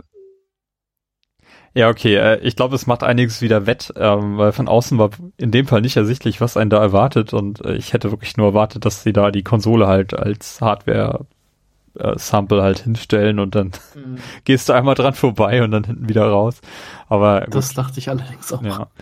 Ich glaube, das entschädigt dann doch schon ein bisschen, aber es ist halt äh, ein bisschen bizarr, fand ich es dann doch. Letztes Jahr gab es ja auch neue Hardware, da war es die Xbox One S und die Mhm. konnte man sich einfach so halt in der Ja, Vitrine stand anschauen. Ne? halt auf dem Ja. Stand. Ich mein, ich denke halt, das Problem ist, dieses Ding kostet 500 Euro und die müssen halt ein Argument starten, wieso man das wollte. Ich meine, es gibt halt einen harten Kern, die kaufen sich ja alles. Auf Twitter gab es die Leute, die auch auf Xbox Fanfest sind und so, die haben sich schon fünf vorbestellt oder so, ja. Gab es schon ein paar Leute, die haben sich mehrere vorbestellt äh, von diesen Project Scorpios. Ähm, äh, aber ich glaube, für viele andere, also gerade wenn man keinen 4K-Fernseher hat, ist schon die Frage, wieso würde ich diese teure, weil die Xbox One S ist preislich sehr gut situiert, einfach. Ähm, Aber die Genau. Xbox One X hat ja jetzt auch die höchsten Vorbestellerzahlen oder die stärksten Vorbestellerzahlen aller Xbox-Konsolen. ja, ja, das, ja. Überrascht mich ehrlich gesagt ein bisschen, Mhm. weil die, die 400-Euro-Marke ist halt schon so eine Linie, ne? Ähm, naja, mal gucken. Ja, ist interessant. Ich meine, die PS4 Pro verkauft sich ja auch und ich war gestern seit ewig langer Zeit mal wieder im PSN Store und habe mir da die, die PS, PS4 Pro, äh, diesen Reiter da angeschaut und die wird momentan noch als äh, stärkste Konsole aller Zeiten ähm, vermarktet. Also wirklich so mit Ja. Spruch. Das ist das erste, was du liest, wenn du auf die Seite gehst, mit Sternchen dran. Und dann steht, guck, habe ich dann Ja, geguckt, wo das Sternchen, Sternchen, steht. Da steht dann äh, Stand November 2016 oder so. Ja. Sehr süß. Ja, aber es ist halt jetzt das, was, äh, was sich die Marketingabteilung da überlegt hat. Und äh, man muss es so vermarkten, weil man vermutlich wirklich dann ähm, den Unterschied zur PS4 Pro, die vielleicht nicht überall natives 4K hat, dann auch kaum sehen wird, wenn man die beiden nebeneinander halt. Ja, Ne? Dann braucht man wirklich schon so ein 65 Zoll Screen und ähm, möglichst nicht zu weit weg davon sitzen, damit man das überhaupt wahrnehmen kann. Und das ist ein Problem, wenn, wenn das halt, wenn du es halt nicht rechtfertigen kannst in der Öffentlichkeit, dann musst du halt irgendwie die nackten Zahlen halt auf den Tisch legen und das ist, was Microsoft macht. Ich meine, ich bin erleichtert. Ich meine, wenn es mich voll weggeblasen hätte, ja, dass ich da an die Wand geklatscht wäre und so nass geschwitzt raus und oh mein Gott, 4K muss ich haben, dann hätte ich ein finanzielles Problem. So. Äh, und ich bin froh, dass ich einfach gesehen habe, ja, ich meine, man sieht, äh, also letzten Endes ist es, mein klar, es ist so, als hätte man halt einen, einen super PC oder so. Oder ein also ist, man kann besser auf PC, also wenn man sehr viel Geld für einen PC aus, ausgibt, dann kann man noch besser spielen. Also von daher, ähm, äh, mich kriegen die damit erstmal nicht, aber klar, wenn man das Geld zur Verfügung hat und sich überlegt, was für eine Xbox man sich anschafft, kann man die X überlegen, ja, äh, ja, kann man. Und dann, dann kommt es drauf an, ne? Äh, ich meine, auf jeden Fall machen die ein paar Sachen besser als die PS4 Pro. In dem Sinne, ich glaube, die unterstützen halt mehrere, also bei HDR äh, gibt es ja verschiedene Standards und ich glaube, da sind die einfach besser jetzt als bei der PS4 Pro. Ähm, weil das ist ja noch, es ist wie damals bei HD, ne, wo es da auch verschiedene so Standards und Dinge gab und da sind die halt besser. Dolby Atmos finde ich auch gut. Also wenn man da so Heimkino oder so hat, ist Atmos auf jeden Fall cool. Äh, ja, und ja, äh, das machen die auf jeden Fall besser und mit 12 GB GDDR äh, RAM ist das halt auf jeden Fall hat, hat auch viel mehr Potenzial als, als, als, als, als die Pro. Ja, gut, da haben wir jetzt ja auch schon häufig genug drüber gesprochen im Rahmen dieses Podcasts. Ähm, verweise ich dann nochmal auf die einzelnen Tea Times. Ja. Keiner von uns hat sich jetzt diese Konsole vorbestellt. Ähm, Er war, hat, er, ga- kam der Gedanke überhaupt auf, weil das war ja, glaube ich, in der Woche davor, ne, vor der Gamescom. Ja, genau, Mhm. dass diese Scorpio ähm, Edition kommt. Ähm, also ich habe überlegt, mir sie zu bestellen, aber da äh, sich beruflich bei mir im Moment sehr viel tut und ich nicht weiß, ob äh, wie lange ich überhaupt hier an diesem Ort noch wohne, weil ich mich vielleicht da ähm, wegen Studienabschluss und so da demnächst große Änderungen anstehen, habe ich sowas erstmal nach hinten geschoben. Das ist jetzt nicht so wichtig. Ich habe die Xbox One hier und kann auf der spielen. Ähm, das Netzteil wird in letzter Zeit ziemlich laut. Also ich mag schon, dass die äh, doch schon irgendwie ähm, mhm. Äh, ein bisschen älter ist. Aber trotzdem, ich habe jetzt nicht den dringenden Bedarf da nach einer neuen Konsole und nach 4K auch nicht. Ähm, aber ich denke, auf längere Sicht werde ich mir die Xbox One X schon an, äh, anschauen, weil das eben auch meine primäre Zockplattform ist, auf der ich am meisten spiele. Und ich, äh, ja, nerd genug bin, um das irgendwie rechtfertigen zu können. Okay, lass uns zurück zu den Spielen. Mhm. Ähm, das einzige Spiel, was ich mir angeschaut habe, äh, auf dem, auf dem Microsoft-Stand war Super Lucky's Tale. Weil das auch das Spiel war, das ist ja auf der E3 jetzt neu angekündigt worden. Ich kenne die Hintergründe zu diesem Franchise nicht, von daher ähm, war das für mich ein wirklich völlig neues Spiel. Und ähm, darum war das auch das Einzige, was ich mir jetzt da angeschaut habe. Ähm, sonst, ich hätte Crackdown 3 auch gerne noch gesehen, aber da war die Schlange auch im Dienstag schon extrem lang. Und hier ging es relativ schnell. Ähm, ist halt so ein, so ein, so ein klassischer Plattformer, würde ich sagen. Der so ein bisschen an die Rare-Vergangenheit von, von Microsoft ähm, erinnert. So, ich weiß nicht, Cameo, so diese, diese Geschichten ähm, oder auch frühere Teile von Rare noch bei Nintendo. Ähm, ich fand es eigentlich einen ganz charmanten Titel. Ist ein bisschen langsam zu spielen. Ähm, ich weiß noch nicht genau, was man da jetzt eigentlich machen muss. Ähm, mit diesem Demo-Level, in dem ich gespielt habe, musste man so einen Roboter zusammensetzen, also so einen riesigen Roboter.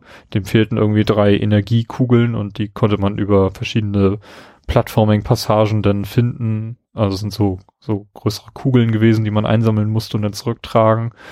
Und da musste da Feuer ausweichen und solchen Geschichten. Also es ist jetzt nichts herausragendes, hat man alles schon mal gesehen, aber ähm, sah hübsch aus, spielte sich eigentlich ganz okay. Ähm, ich denke mal, das ist auf jeden Fall ein Titel, den man im Auge behalten kann, wenn man auf diese Art von Genre spielt, äh, zielt. Und ähm, ich glaube, da ist es auch so ein Titel, den Microsoft so ein bisschen platziert, weil sie gesehen haben, dass da jetzt ein bisschen mehr Aufwind wieder herrscht seit äh, diesem Kickstarter von äh, Yooka-Laylee, ähm, dass das ja doch recht gut aufgenommen wurde. Und ähm, ich weiß nicht, es ist, ist so ein, fühlt sich an wie so ein Titel, der eigentlich nicht in diese Zeit gehört, aber trotzdem ganz, ganz gut funktioniert. Ich finde es ein bisschen komisch, ehrlich gesagt, dass es einfach so portiert wurde, weil es ja so ein Oculus-Spiel war. Mhm. Ähm, ja, aber ja, kann man machen. Also die haben versucht wirklich das so als ähm, eine Ikone oder so zu vermarkten, also der Lucky und so. Ja, mal gucken, wie das so ankommt. Bei, äh, bei also, Oculus war natürlich. Aber wie dabei. funktioniert das denn bei, bei Oculus? Ich meine, also du, du, du schaust halt in, in der Welt halt so ein bisschen. Also du, du bewegst deine Perspektive, glaube ich. Mhm. Und ich weiß nicht, wie die, ob die da viel machen mussten beim Portieren dann. Also ich finde, man sieht dem Spiel überhaupt nicht an, dass es mal aus dieser VR-Ecke gekommen ist. Mhm. Also gar mhm. nicht. Ähm, deswegen irritiert mich das so ein bisschen, dass, dass es da aus der Ecke kommt, wo es vielleicht, also ich finde es hier besser aufgehoben tatsächlich, so als ganz klassischer Plattformer. Mhm. Ähm, von daher, ich, ich weiß nicht, ich bin mir jetzt auch gar nicht sicher, wann das erscheinen soll. Aber es ist vielleicht eher so ein, so ein Titel so wie Recore im letzten Jahr. So ein, so ein etwas kleineres Spiel, was Microsoft so mal irgendwo platzieren kann. Als was, was dann aber hoffentlich fertig auf den Markt kommt. Ja, genau. Im Gegensatz zu Recore. Ja, das war ja ein bisschen unglücklich gelaufen. Aber auch Recore war dieses Jahr auch wieder spielbar als Definitive Edition. Erscheint auch nächste Woche schon, äh, Ende August, als äh, kostenloses Update für alle, die es schon haben. Ja. Hm, vielleicht ist es ja jetzt endlich fertig. Ja, ich meine, das ist, das ist der richtige Move von Microsoft. Also wenn, wenn etwas, was auf dem Cover äh, so drauf war, nicht im Spiel ist, jetzt aber drin, dann ist es richtig, dass so ein Update umsonst. ja. ja, war auch so eine, vor dem Stand in der Warteschlange war so eine komische Fotoaktion. Da konnte man sich vor so einem Greenscreen irgendwie an so eine Schaukel hängen und dann wurde irgendwie ein Foto gemacht. Hm. Meinten sie auch zu mir, ja, hast du nicht Lust, da ein cooles Foto zu machen mit dir auf der Schaukel? Und so, nee. hm. Habe ich nicht gemacht. So eine Art Sexschaukel oder was? Nee. Ja, was? ich weiß nicht. Ich weiß doch nicht, was das jetzt genau mit dem Spiel zu tun hatte, weil ich so, so Elemente halt im Spiel nicht gesehen habe, zumindest nicht in dem Demo-Level. Von daher, ja, wollte ich da jetzt nicht irgendwas Komisch. machen. Komisch. Naja. Ja, weiß, weiß nie, was sie mit dem Bild anstellen. ja. ah, sie haben sämtliche Rechte abgegeben und wir drucken sie äh, ganzzeitig auf irgendeine Spielezeitschrift eine Anzeige auf. Ja, gut. Mhm. Okay, wer von euch hat sich Crackdown 3 angeschaut? Für beide. Mhm. Also Robert und ich. Mhm. Und? Äh, ich höre die Begeisterung schon raus. Es also gibt Bildnachweise. Ja, stimmt. Also Robert hat, glaube ich, mehr Ahnung von dem Spiel. Ich, also mein Eindruck, als ich Crackdown gespielt habe, war einfach so, was will dieses Spiel von mir? Warum sollte ich es kaufen? Und ich habe keine Antwort auf diese Frage. Mhm. Deshalb bin ich vielleicht der Falsche, der dazu was sagt. Ähm, mein, ich glaube, es war keine gute Demo, was die gewählt haben. Also es war auf PC alles, keine Konsolen. Ähm, sieht sehr nach den alten Crackdown-Spielen aus, vielleicht sogar ein bisschen zu sehr. Ich meine, ist klar, man blendet immer wie schlecht Grafik für. Also man, man hat Grafik immer besser in Erinnerung, als die war. Und so ist halt so, dass Crackdown 3 so aussieht, als man sich ähm, äh, wie, wie, man sich halt Crackdown 1 im Kopf vorstellt. Ähm, wobei Auflösung sicherlich nativ höher ist und flüssiger wahrscheinlich und alles, ja. Also Look her, äh, vom Look her ist es sehr ähnlich.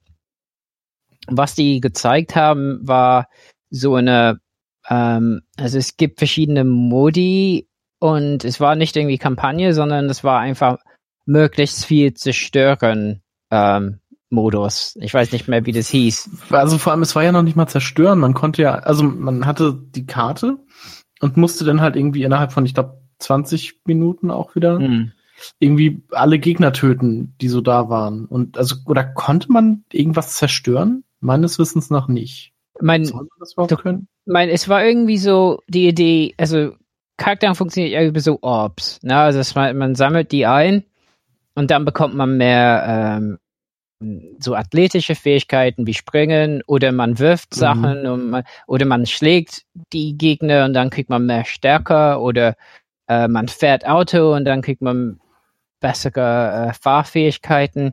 Und das wurde halt am Anfang geklärt in dieser Demo, dass man das machen soll. Es ging alles so ein bisschen schnell auch mit den ganzen Tastenbelegungen mhm. und so. Ähm, ja, und dann, dann war man halt in dieser Stadt und irgendwie war es auch manchmal schwer, die Gegner zu finden, weil die nicht überall waren. Und mhm. ähm, ich bin auch teilweise aus dem Bereich heraus, wo man spielen sollte, und dann wird man zurückgesetzt und ja, also ich bin da ein bisschen rumgesprungen, habe ein paar Gegner abgeschossen, wusste halt nicht, welche Waffen gut sind, weil die überall in der Gegend rumlagen. Ähm, ja, hab so Sachen auf Gegner geworfen, die explodiert sind, ja, und das, das war's. So, ähm, es gibt schon ein paar coole Fähigkeiten, also aus der Luft kann man so einen Slam machen, ne, wenn man B drückt, wenn man in der Luft ist. Und also es fühlt sich schon wie Crackdown 1 an, aber vielleicht ein bisschen besser. Ähm, vielleicht, ich bin mir nicht sicher. Ähm, man sieht ja mit, mit dem äh, linken Trigger ist es so, dass man dann so eine Art äh, äh, Zielen hat, ne, was automatisch ist. Genau, also, also man wird auf so einen Gegner fokussiert. Genau. So, und hat dann die Möglichkeit, also den äh, einfach drauf loszuschießen, wenn man möchte, oder man kann halt noch so mit dem rechten Stick ein bisschen das Fadenkreuz justieren und dann was weiß ich, Headshots machen oder irgendwas. Genau. Und das ist quasi gleiche, das gleiche Spielprinzip wie die alten Crackdown-Spiele, so dass sich da nichts geändert hat. Es fühlt sich sehr wie Crackdown an. Aber von, von dem Abschnitt, also ich bin mal durch die Welt geglitscht und ja. war dann unten irgendwie in einem Wasser, was es gar nicht gab. Und dann musste ich halt irgendwie, keine Ahnung, rausspringen. Ähm, ja, also es hat irgendwie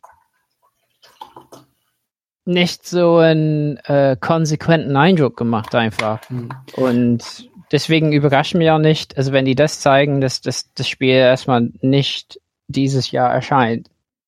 Und ich habe, also ich habe kenne halt von den alten Crackdowns nichts das war jetzt quasi so, also Crackdown 3 ist halt das erste, von dem ich überhaupt irgendwas mitbekommen habe und das ist jetzt das erste, was ich so als größeres Bewegtes gesehen habe von dem Spiel. Und ich fand das halt absolut langweilig und wüsste jetzt, also mhm. sehe darin absolut keinen Punkt, warum ich mir dieses Spiel kaufen sollte. Hm. Also da bin ich mal auf das fertige Spiel gespannt. ob das da noch irgendwas anders macht, aber wenn das so bleibt, muss ich halt wirklich sagen, tut mir leid, das, also, das ist absolut nichts.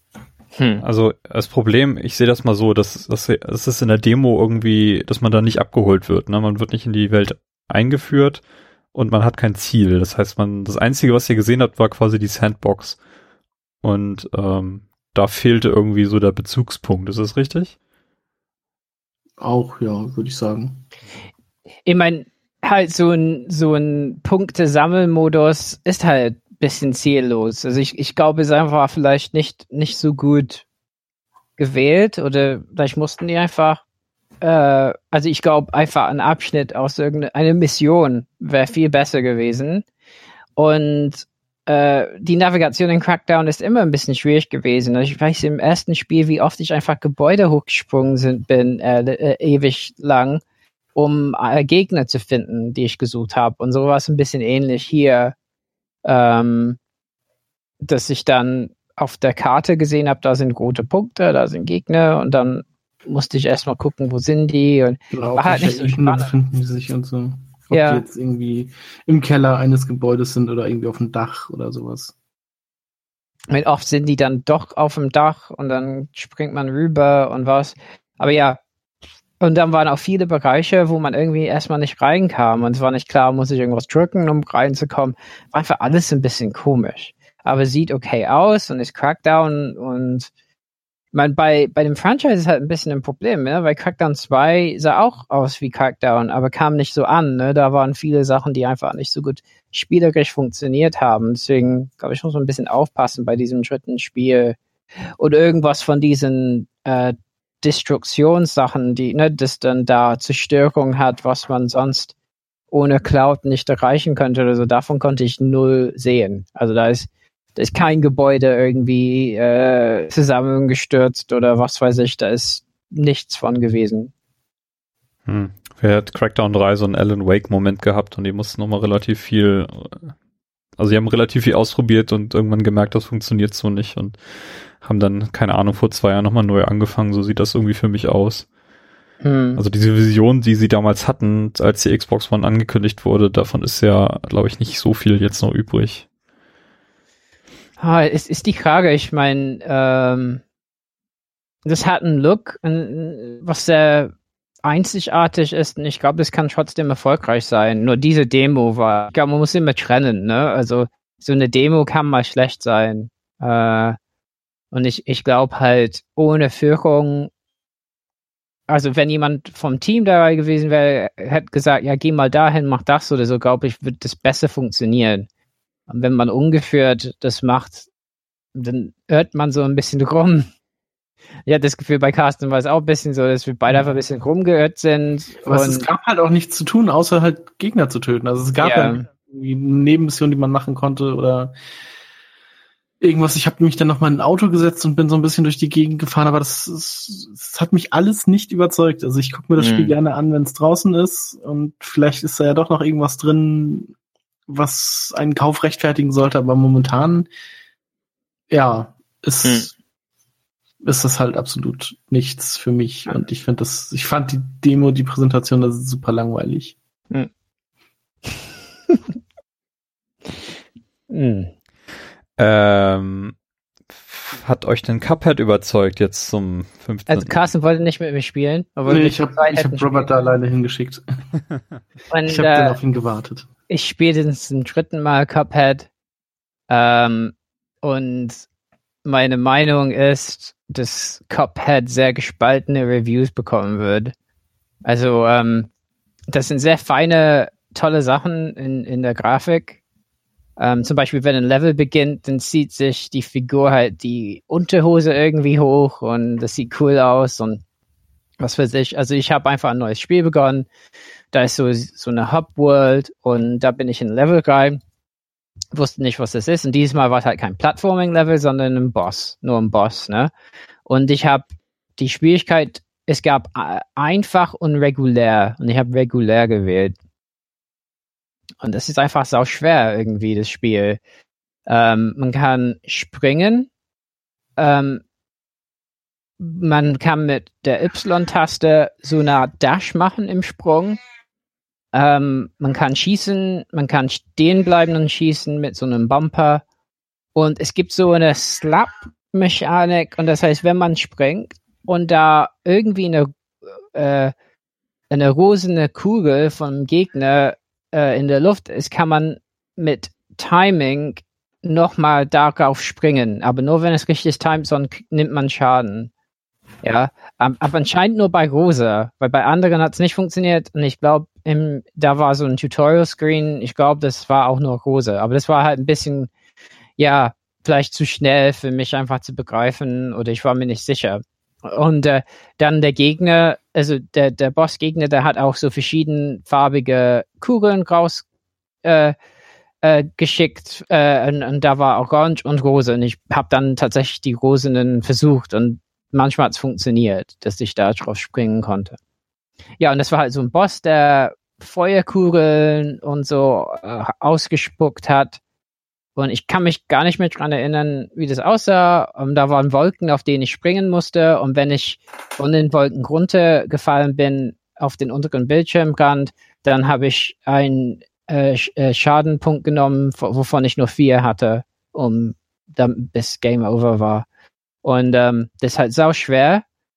Ähm, der Boss hatte auch verschiedene Phasen. Ich habe ein paar hinbekommen, aber es war nie irgendwie, mir war nicht klar, wie lange der Kampf geht, ob ich es fast geschafft habe oder nicht.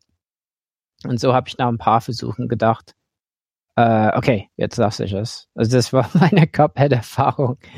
Ja, also ist schon schwer auch. Und ähm, ja, und ich glaube halt tatsächlich einfach als Schwierigkeit müsste man vielleicht vorher machen, bevor man regulär probiert.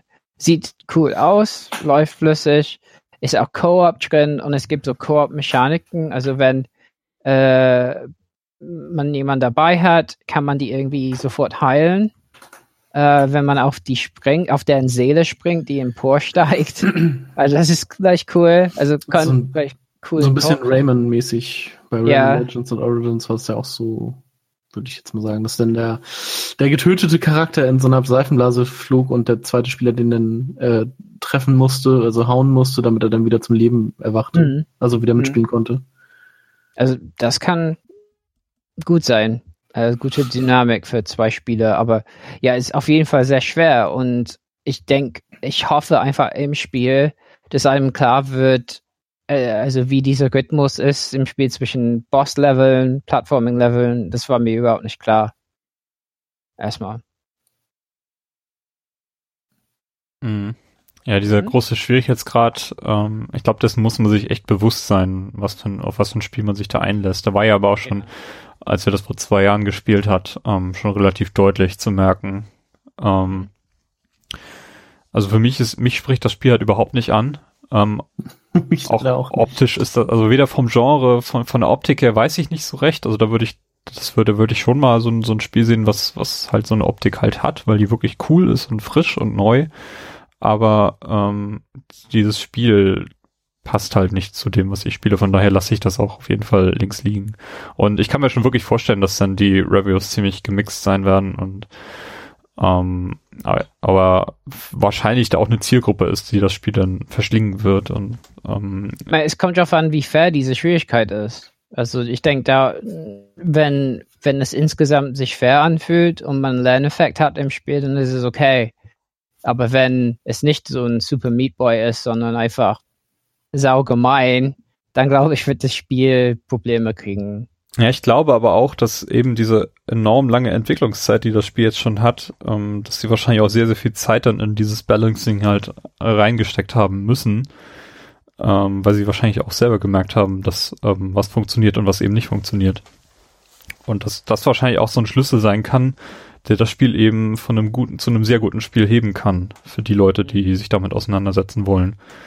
Ähm, das ist so ein bisschen die Hoffnung, die ich habe, weil anders kann ich mir nicht erklären, warum die so ewig lang daran gesessen ja, haben. Weil ansonsten hast du sowas wie Alien Hominid oder so. So ein Spiel, was halt super schwer ist, irgendwie interessant aussieht, aber überhaupt keinen Spaß macht zu spielen. Hm. Vielleicht wird das so ein Dark Souls werden, Cuphead. Ja, ich warte auf die Reviews, die irgendwie so sagen, put Dark Souls, put sich oder keine Ahnung. Oh Gott, ja. okay, äh, gehen wir rüber zu Sony. Ähm, da haben wir nicht so viel gesehen. Ein Spiel werde ich später noch erwähnen, weil wir das in VR unterordnen werden. Das ist nämlich ähm, Gran Turismo Sports. Aber wir haben uns am Mittwoch, äh, noch bevor die großen Massen auf den, auf die, aufs Messegelände gestürmt sind, hatten wir noch ein bisschen Zeit, Robert, um uns Detroit äh, Become Human anzuschauen. Mhm. In so einem etwas äh, komisch aufgebauten Stand ähm, um so eine Drohne herum und so, so eine Polizeidrohne herum, die offenbar nicht funktioniert hat. Ja. Äh, mussten wir da ein bisschen warten, leider ein bisschen zu lang, aber okay. Ähm, ich habe ja nicht so lang wie die öffentlichen Besuche. Ja. das muss man nicht sagen. die Armen. Ja, äh, aber man durfte das Spiel tatsächlich spielen. Man durfte den äh, diesen Abschnitt spielen, der auch auf der letztjährigen Gamescom schon in der Präsentation gezeigt wurde. Ähm, und ich glaube, auf der E3 glaube ich auch. Auf der E3 jetzt auch wieder, ne? Das ist immer dieser also, Ab eine Abschnitt, den ich zumindest da jetzt immer wieder mhm. gesehen habe.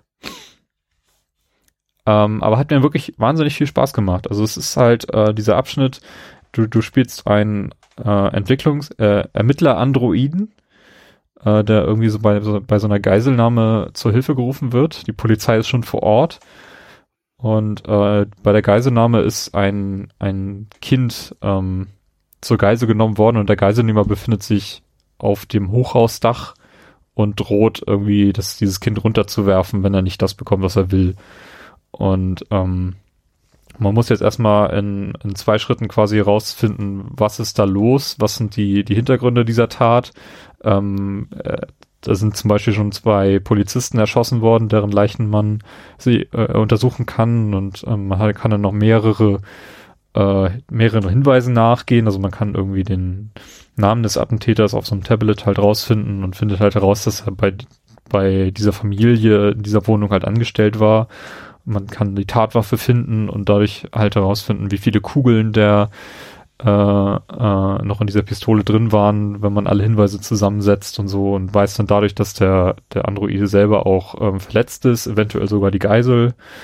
Und solche Dinge kann man alle rausfinden, allerdings unter Zeitdruck. Also man hat nicht so viel Zeit, da alles abzusuchen.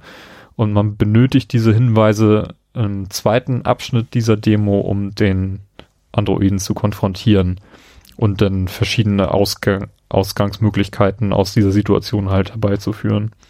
Also ich habe es zum Beispiel dann nachher geschafft, als ich den Androiden dann im Dialog konfrontiert habe, dass der Polizeihubschrauber, der über ihm kreiste, dann weggeflogen ist.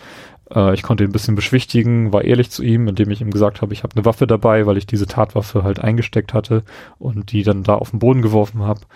Und letztendlich hat er die Geisel in meinem Fall halt freigelassen und ist selber aber von der Polizei erschossen worden. Ich glaube, das ist auch das Ende, was du erreicht hast, Robert, oder? Mhm. Ja. Um, ja. Also ich glaube, es ist schwer in der Sequenz zu verhindern, dass der nicht am Ende irgendwie erschossen wird oder vom Gebäude sprengt oder ja. Es ist aber auf jeden Fall möglich. Also es gibt auch in dieser durch diese in dieser Szene sehr viele Enden, sag ja. ich mal. Aber ich denke halt die 100% Lösung hat wahrscheinlich äh, ein, ein besseres Ende. Dass da halt keiner stirbt. Ja. Also keiner, der nicht schon vorher tot ist. Ja. Ja, äh, also man, man sieht halt durch die Hinweise, die man gesammelt hat, steigen die Chancen, dass das alles ein gutes Ende nehmen wird. Das wird auch äh, eingeblendet durch so eine Prozentanzeige.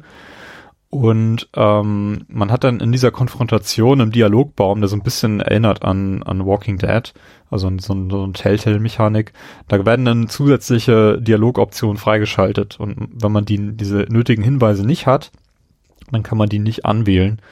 Und äh, ich glaube, bei mir war eine Option halt ausgegraut, so dass ich halt auf jeden Fall irgendeinen wichtigen Hinweis übersehen habe, um ähm, vielleicht auch zu verhindern, dass, dass er dann erschossen wurde am, am Ende der Demo. Also es ist relativ transparent, wie diese Mechanik funktioniert, aber ich finde, ähm, es funktioniert ziemlich gut äh, für dieses Spiel. Es sieht wahnsinnig gut aus. Also ähm, die trauen sich da wirklich auch mit der Kamera viel zu arbeiten und äh, da sieht man dann, wenn der Android im Fahrstuhl hochfährt, wie er nochmal seine, seine Krawatte irgendwie richtet und so und äh, Ähm, also optisch ist das auf jeden Fall auf einem, einem Level, wo man sagen kann, ähm, das ist jetzt fast schon so ein, so ein virtueller Film.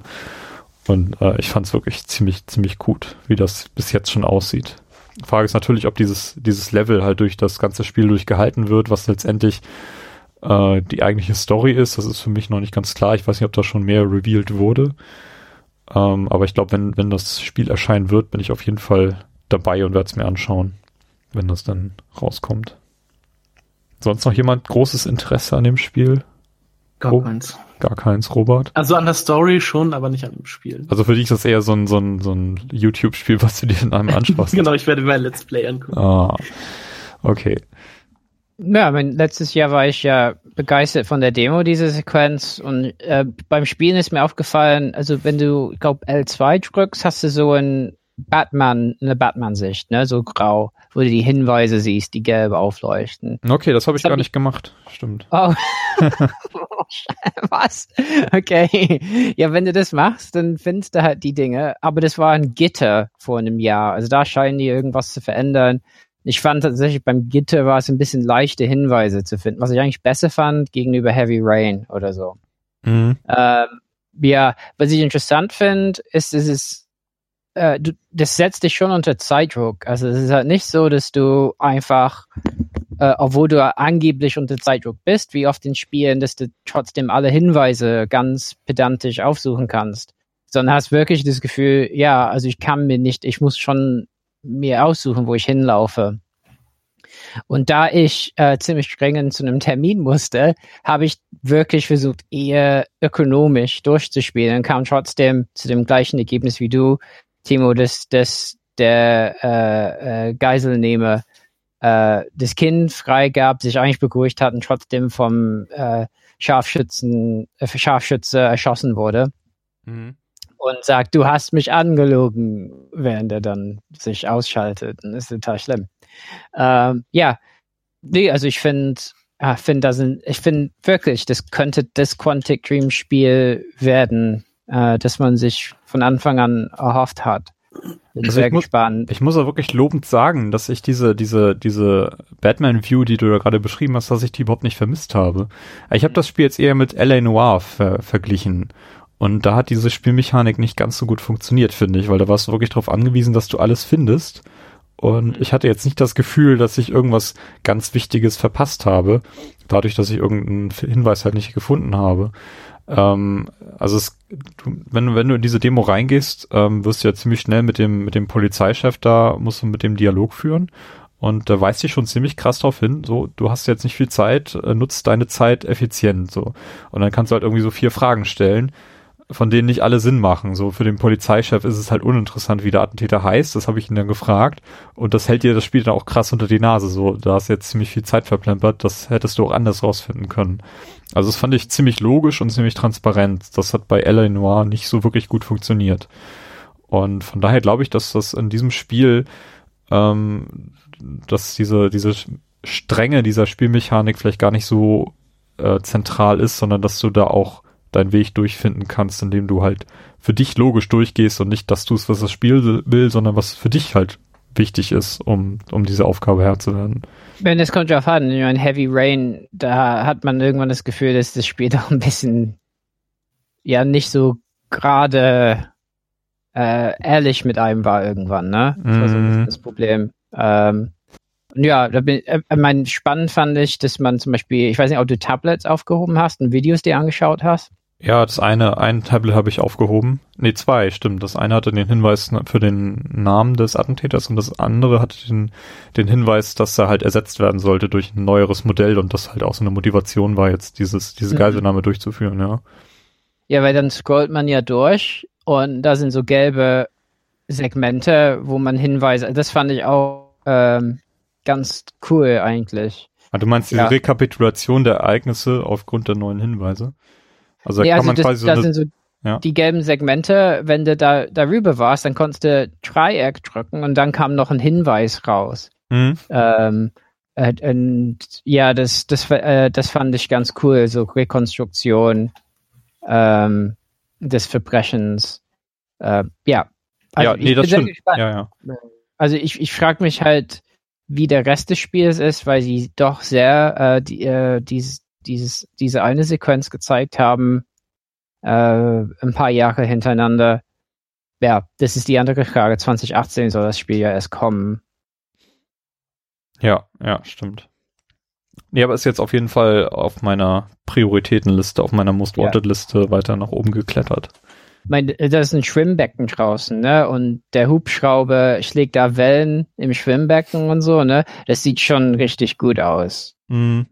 Ja, also es stimmt. Und das Thema finde ich, also Thema mit Robotern und, äh, und so Dinge und dass man halt das aus der Sicht von diesen Androiden spielt, ähm, das, das hat viel Potenzial der auch extrem überzeugend dargestellt war. Also nicht nur visuell, sondern auch so von der, von der, von der Mimik her hast ja. du halt wirklich das Gefühl gehabt, du spielst jetzt hier einen Androiden. Denn als er dann am Ende mhm. diesen Tatort verlässt, er ist selber angeschossen worden, er hat diesen anderen Androiden halt, äh, oder ist halt zu Tode gekommen und du hast halt ein, du hast, er geht halt da weg, so, er hat seinen Job gemacht und ähm, ohne Gefühle einfach so, ähm, das fand ich schon ziemlich krass. Mhm. Ähm, wie auch, wie, wie diese Menschlichkeit halt durchkommt und eben diese Nichtmenschlichkeit, die diese Androiden dann haben. Ja. Ich glaube, da geht was. Mhm. Ja, äh, drei Spiele haben wir noch, die wir in diese Episode mit reinnehmen wollen. Äh, Carsten, du hast dir zum wiederholten Male Gwent angeschaut. Genau, ich war wieder auf dem Pressetermin bei CD Projekt Red und äh, mir wurde das Spiel mal wieder näher gebracht. Ähm, letztes Jahr wurde ja das äh, komplett äh, vorgestellt. Da war ja die Beta auch noch nicht gestartet. Und dieses Jahr äh, gab es zum einen dieses, äh, wurde vorgestellt das Grand Masters, äh, was jetzt so ein Turnier quasi ist, was jetzt auch gestern, glaube ich, auf der Gamescom begonnen hat. Also das wird da, da wird die erste Qualifikationsrunde irgendwie ausgespielt. Also am was war das denn? Das hatten wir gestern Freitag. Genau, irgendwie am Freitag ist das, glaube ich, gestartet. Und dann gibt's irgendwie immer mehrere Qualifikationsrunden und dann so eine, ja, so ein, so ein Championship Round oder sowas. Und dann gibt's wieder irgendwelche Qualifikationsrunden, dass man dann irgendwann Ende nächsten Jahres irgendwie Grand Master werden kann. Ähm, und ein, ich glaube, 125.000 Euro gewinnen kann als Master dann. Äh, das war für mich jetzt eher uninteressant, weil ich in diesem kompetitiven Ding halt auch nicht so drin bin und das immer nur so ein bisschen nebenbei Just for Fun spiele. Ähm, die andere große Sache, die gezeigt wurde, was mich natürlich viel mehr interessiert hat, war der Singleplayer-Modus, der äh, nicht mehr wie letztes Jahr noch angekündigt irgendwann kostenlos dazu kommt, sondern jetzt demnächst ähm, für Geld quasi gekauft werden kann wo man dann äh, mit einem Charakter aus äh, den, der aus den Büchern schon bekannt ist, äh, umherzieht und quasi dann auch so Karten finden kann, beziehungsweise Kämpfe gegen Monster und andere Fraktionen oder sowas auch mit, mit Karten ausgetragen werden. Also das muss man sich jetzt nicht so vorstellen, dass sich Leute auf dem ähm, auf, auf, auf dem äh, Schlachtfeld begegnen und sagen, okay, wir kämpfen nicht mit Schwertern, sondern wir tragen das mit Karten aus, sondern diese Kämpfe werden halt, äh, die Einheiten und sowas, das wird dann halt als Kartenspiel dargestellt, weil es dann halt in dieses Gwent-Universum mehr passen muss. Ähm, die Story spielt halt vor den Witcher-Teilen, vor allen drei Witcher-Teilen, aber ähm, es kommen halt Charaktere aus den Büchern vor. Das heißt, ähm, wenn man die Bücher gelesen hat, dann findet man sich da auf jeden Fall auch zurecht macht den, also die Präsentation an sich macht einen recht langweiligen Eindruck, muss ich leider sagen, weil es sehr viel, sie haben sehr viel Story gezeigt, die halt so in Textform vorgetragen wird, aber auch vertont ist. Und das, ich hätte halt lieber gesehen, ähm, also lieber so ein paar Kartenkämpfe gesehen. Und die haben, sind halt nur über die Weltkarte gegangen, äh, die sehr hübsch ist, alles handgezeichnet und so. Äh, sind halt nur über die Weltkarte gegangen, haben dann halt ein Gespräch geführt, sind dann weitergegangen, haben dann ein Gespräch geführt, sind dann weitergegangen, haben dann wieder ein weiteres Gespräch geführt. Und ganz zum Schluss dieser Präsentation gab es dann ähm, ein, ein Video von einem ja, Kartenspiel dann sozusagen und dann auch nur die dritte Runde und auch nur das Ende davon. Ähm, das fand ich etwas unglücklich gelöst. Ich freue mich aber trotzdem sehr auf das ähm, auf das, auf diesen Singleplayer-Modus und werde mir den auf jeden Fall auch äh, kaufen, sobald er denn da ist. Weil, also es sah wieder wunderschön aus und die haben irgendwie sehr viel Zeit auch in die Dialoge gesteckt und so. Und das, man kann sich da auf jeden Fall wieder auf eine schöne Story freuen. Na cool, ist auf jeden Fall ein interessantes Ding, dieser Singleplayer, glaube ich.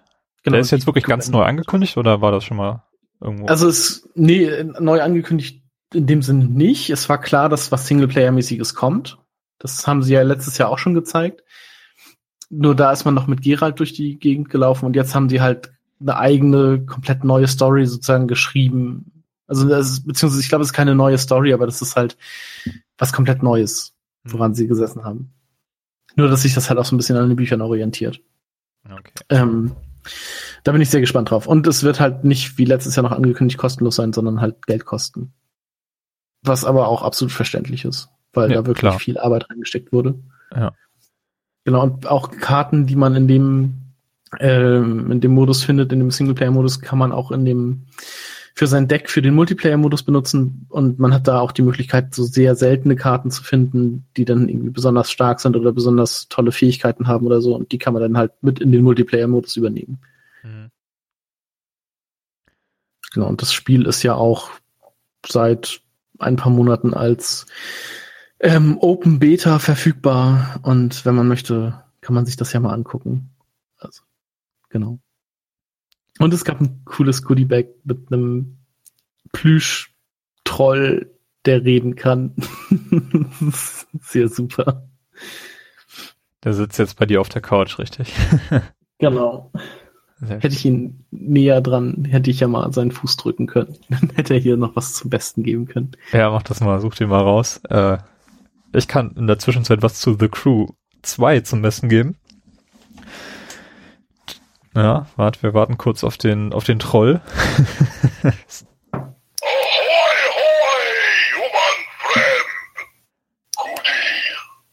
Also, mhm. gut. Äh, ja, das auch geklärt. er ist wirklich sehr plüschig. Ja, ich habe den gestern auch gesehen. Äh, ja. okay, äh, bei Ubisoft ähm, gab es zu meiner Überraschung oder hat mich äh, habe ich mich einfach mal bei The Crew 2 angestellt. Carsten, du warst glaube ich auch dabei. Ja, ich war auch dabei.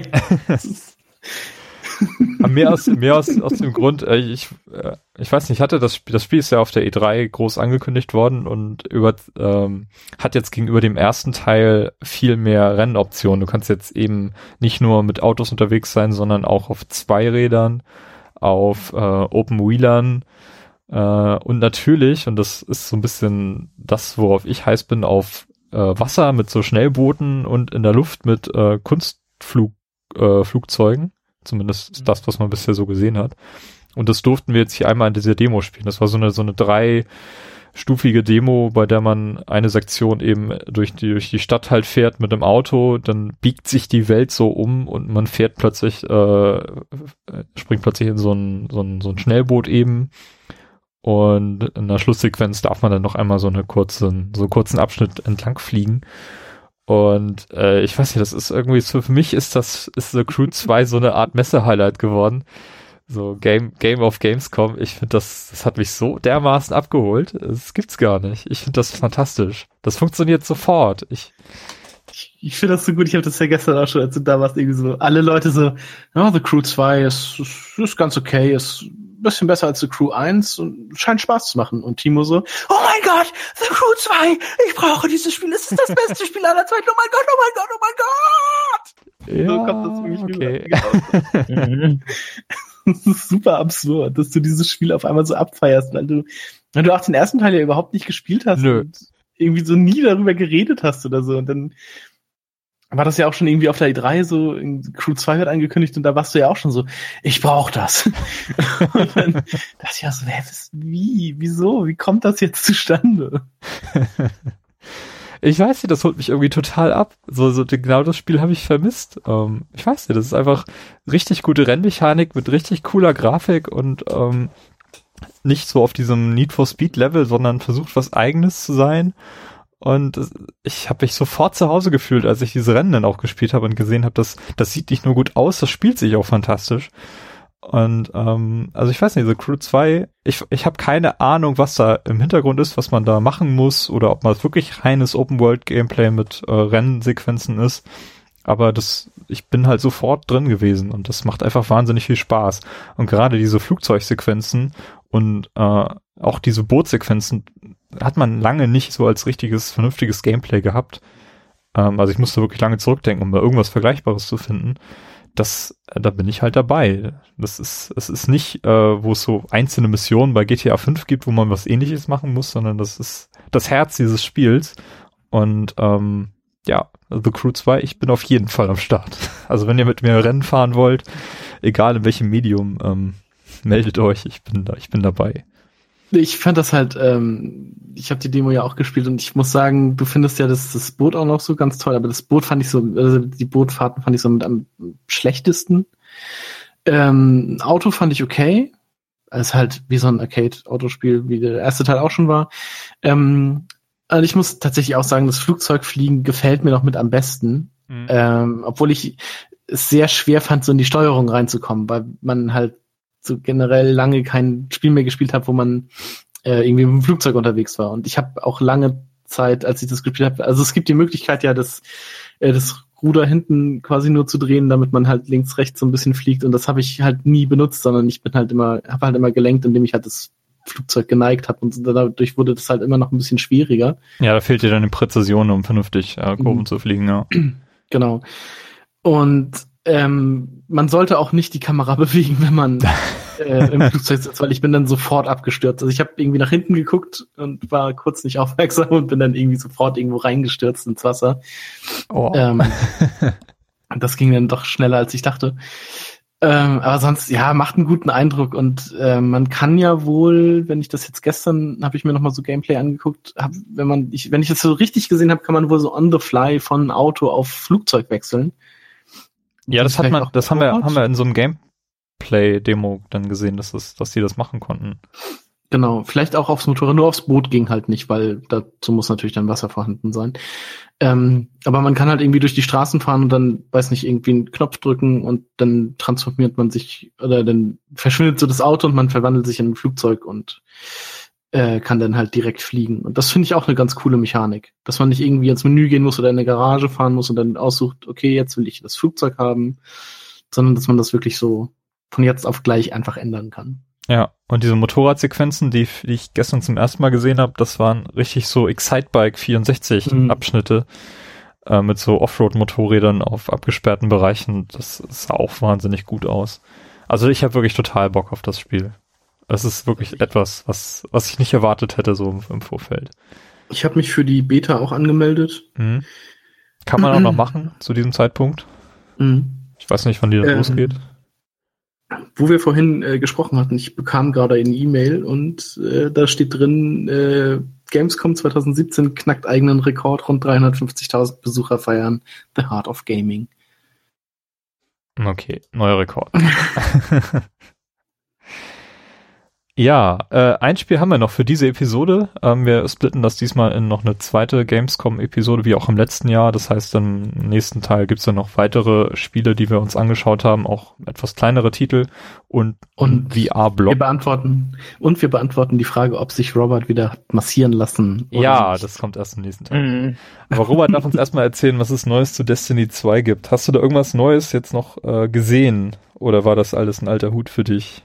Also, mittlerweile alles, was ich neu gesehen habe, ist äh, frei verfügbar im Internet, vor allen Dingen auf YouTube. Ähm, ich habe äh, nochmal auf der PS4 Multiplayer gespielt, das war aber nichts Neues, sondern das hatte man in der Beta. PC-Version habe ich nicht mehr geschafft, leider, ähm, weil äh, die Schlange einfach zu lang war.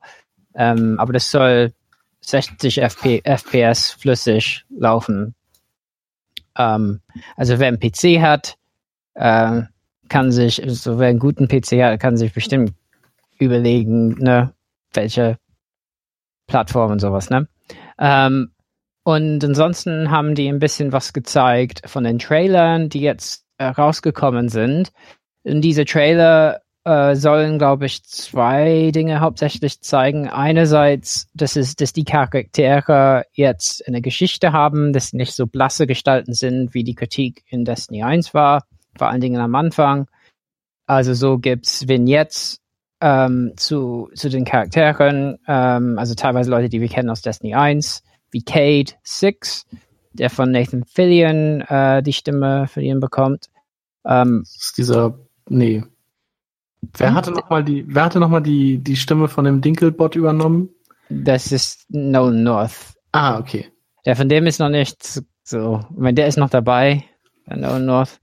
Ja, und auch vom großen Bösen. Ähm, und was die revealed haben, ist, dass es auch Figuren gibt, die keine Wächte sind. Das heißt, kein Licht haben, sondern normale Soldaten. Und mit denen macht man Sachen. Zweitens ist äh, neben diesen Figuren, die mehr Tiefe haben sollen, dass die Umgebung mehr hat, äh, also mehr zu bieten hat und vor allen Dingen die European Dead Zone ähm, ist äh, so, da soll es Missionen geben, die man, also wodurch man halt rumfahren muss und das sieht größer aus ist das, was man bisher kennt. Und dann kriegt man so kleinere Missionen, wie man das von MMOs sonst so kennt, ne? Die ein bisschen dynamisch sind. Ähm, ja, und das wirkt einfach alles ein bisschen größer als ähm, Destiny 1, wo zum Beispiel da die ganzen Metalle oder so einfahren halt einfach extrem äh, äh, repetitiv war. Ja, äh, das haben die gezeigt und das ist jetzt auf, auf YouTube. Äh, beziehungsweise ist auch was geleakt aus Polen. Ah, da, darüber reden wir nicht. So Gameplay gibt's ja auch da draußen von. Aber ja, das haben die gezeigt. Ähm, wirkt auf jeden Fall, als hätten die also die versuchen aus Lektionen, die die glaub, äh, äh, glauben, aus Destiny 1 genommen zu haben, versuchen die darauf zu antworten. Um, für mich ist die Frage, waren, sind das gute Antworten? Erstens und zweitens sind das die richtigen Fragen, die die sich gestellt haben. Mhm. Bin ich mir noch nicht sicher, ja? Äh, also ich denke, das Spiel, also das Spiel spielt sich richtig gut, also Multiplayer oder so kann ich nichts sagen, das ist Destiny. Ähm, also es wird Spaß machen. Ähm, ich, ich glaube, für mich, mich stört ein bisschen die fehlende Kontinuität zwischen Sachen, die im ersten Spiel so aufgestellt worden, so zum Beispiel diese Fremde, die, ich glaube, die taucht bestimmt nie wieder auf in diesem Universum. War das diese, diese neue Flat sozusagen, also diese Destiny Flat? Dieses mm dunkle? Nee, nee, das dunkle oder ist, das äh, sind irgendwie alle Gegner. Okay. Aber gab es nicht so Zombie-Gegner? Also so eine, so eine Art Zombie, so eine Horde? Mm, nee. Eine, eine nee, nicht so eine, nicht so eine nicht wirklich. Ich meine, die haben. Also The Hive, die haben schon was Horde, die, die haben sowas Flutähnliches, ja, kann mhm. man sagen. Ne, die, die wirken schon so.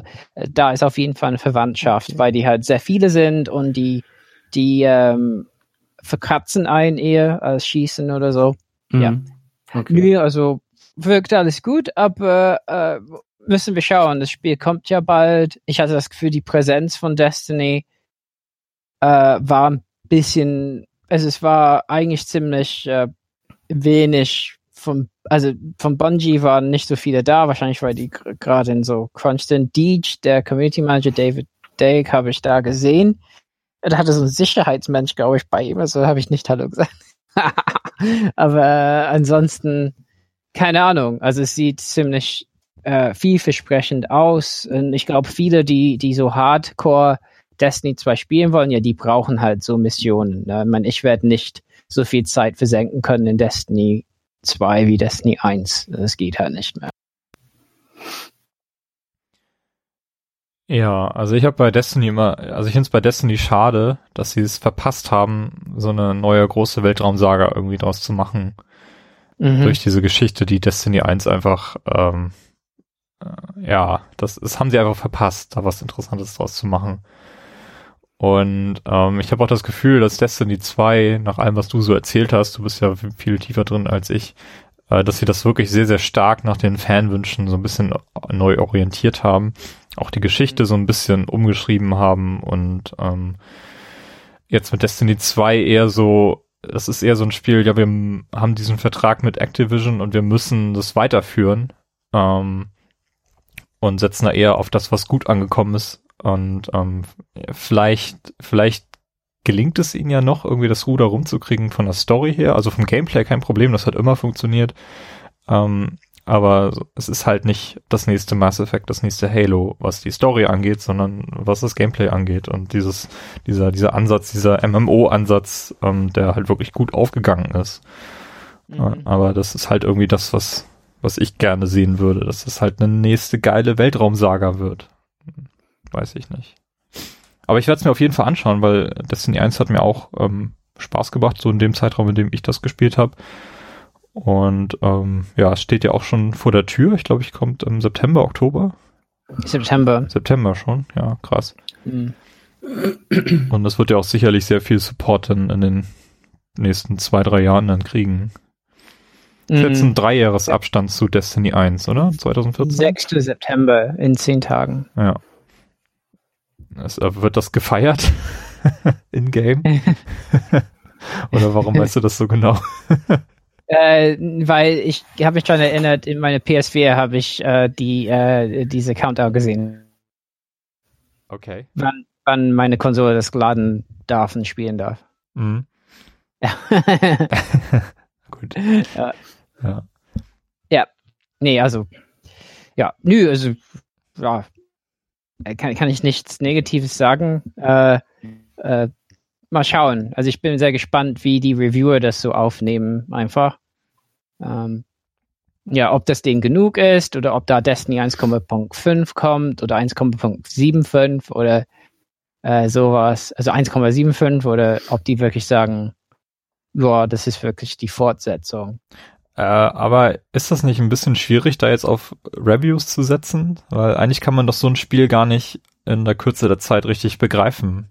Also ich, ich hoffe einfach, dass die Reviewer da durch letztes Jahr ein bisschen gelernt haben, dass, äh, wie man Destiny, also die Destiny, Destiny-Fähigkeit der Reviewer ist bestimmt verbessert jetzt. Mhm.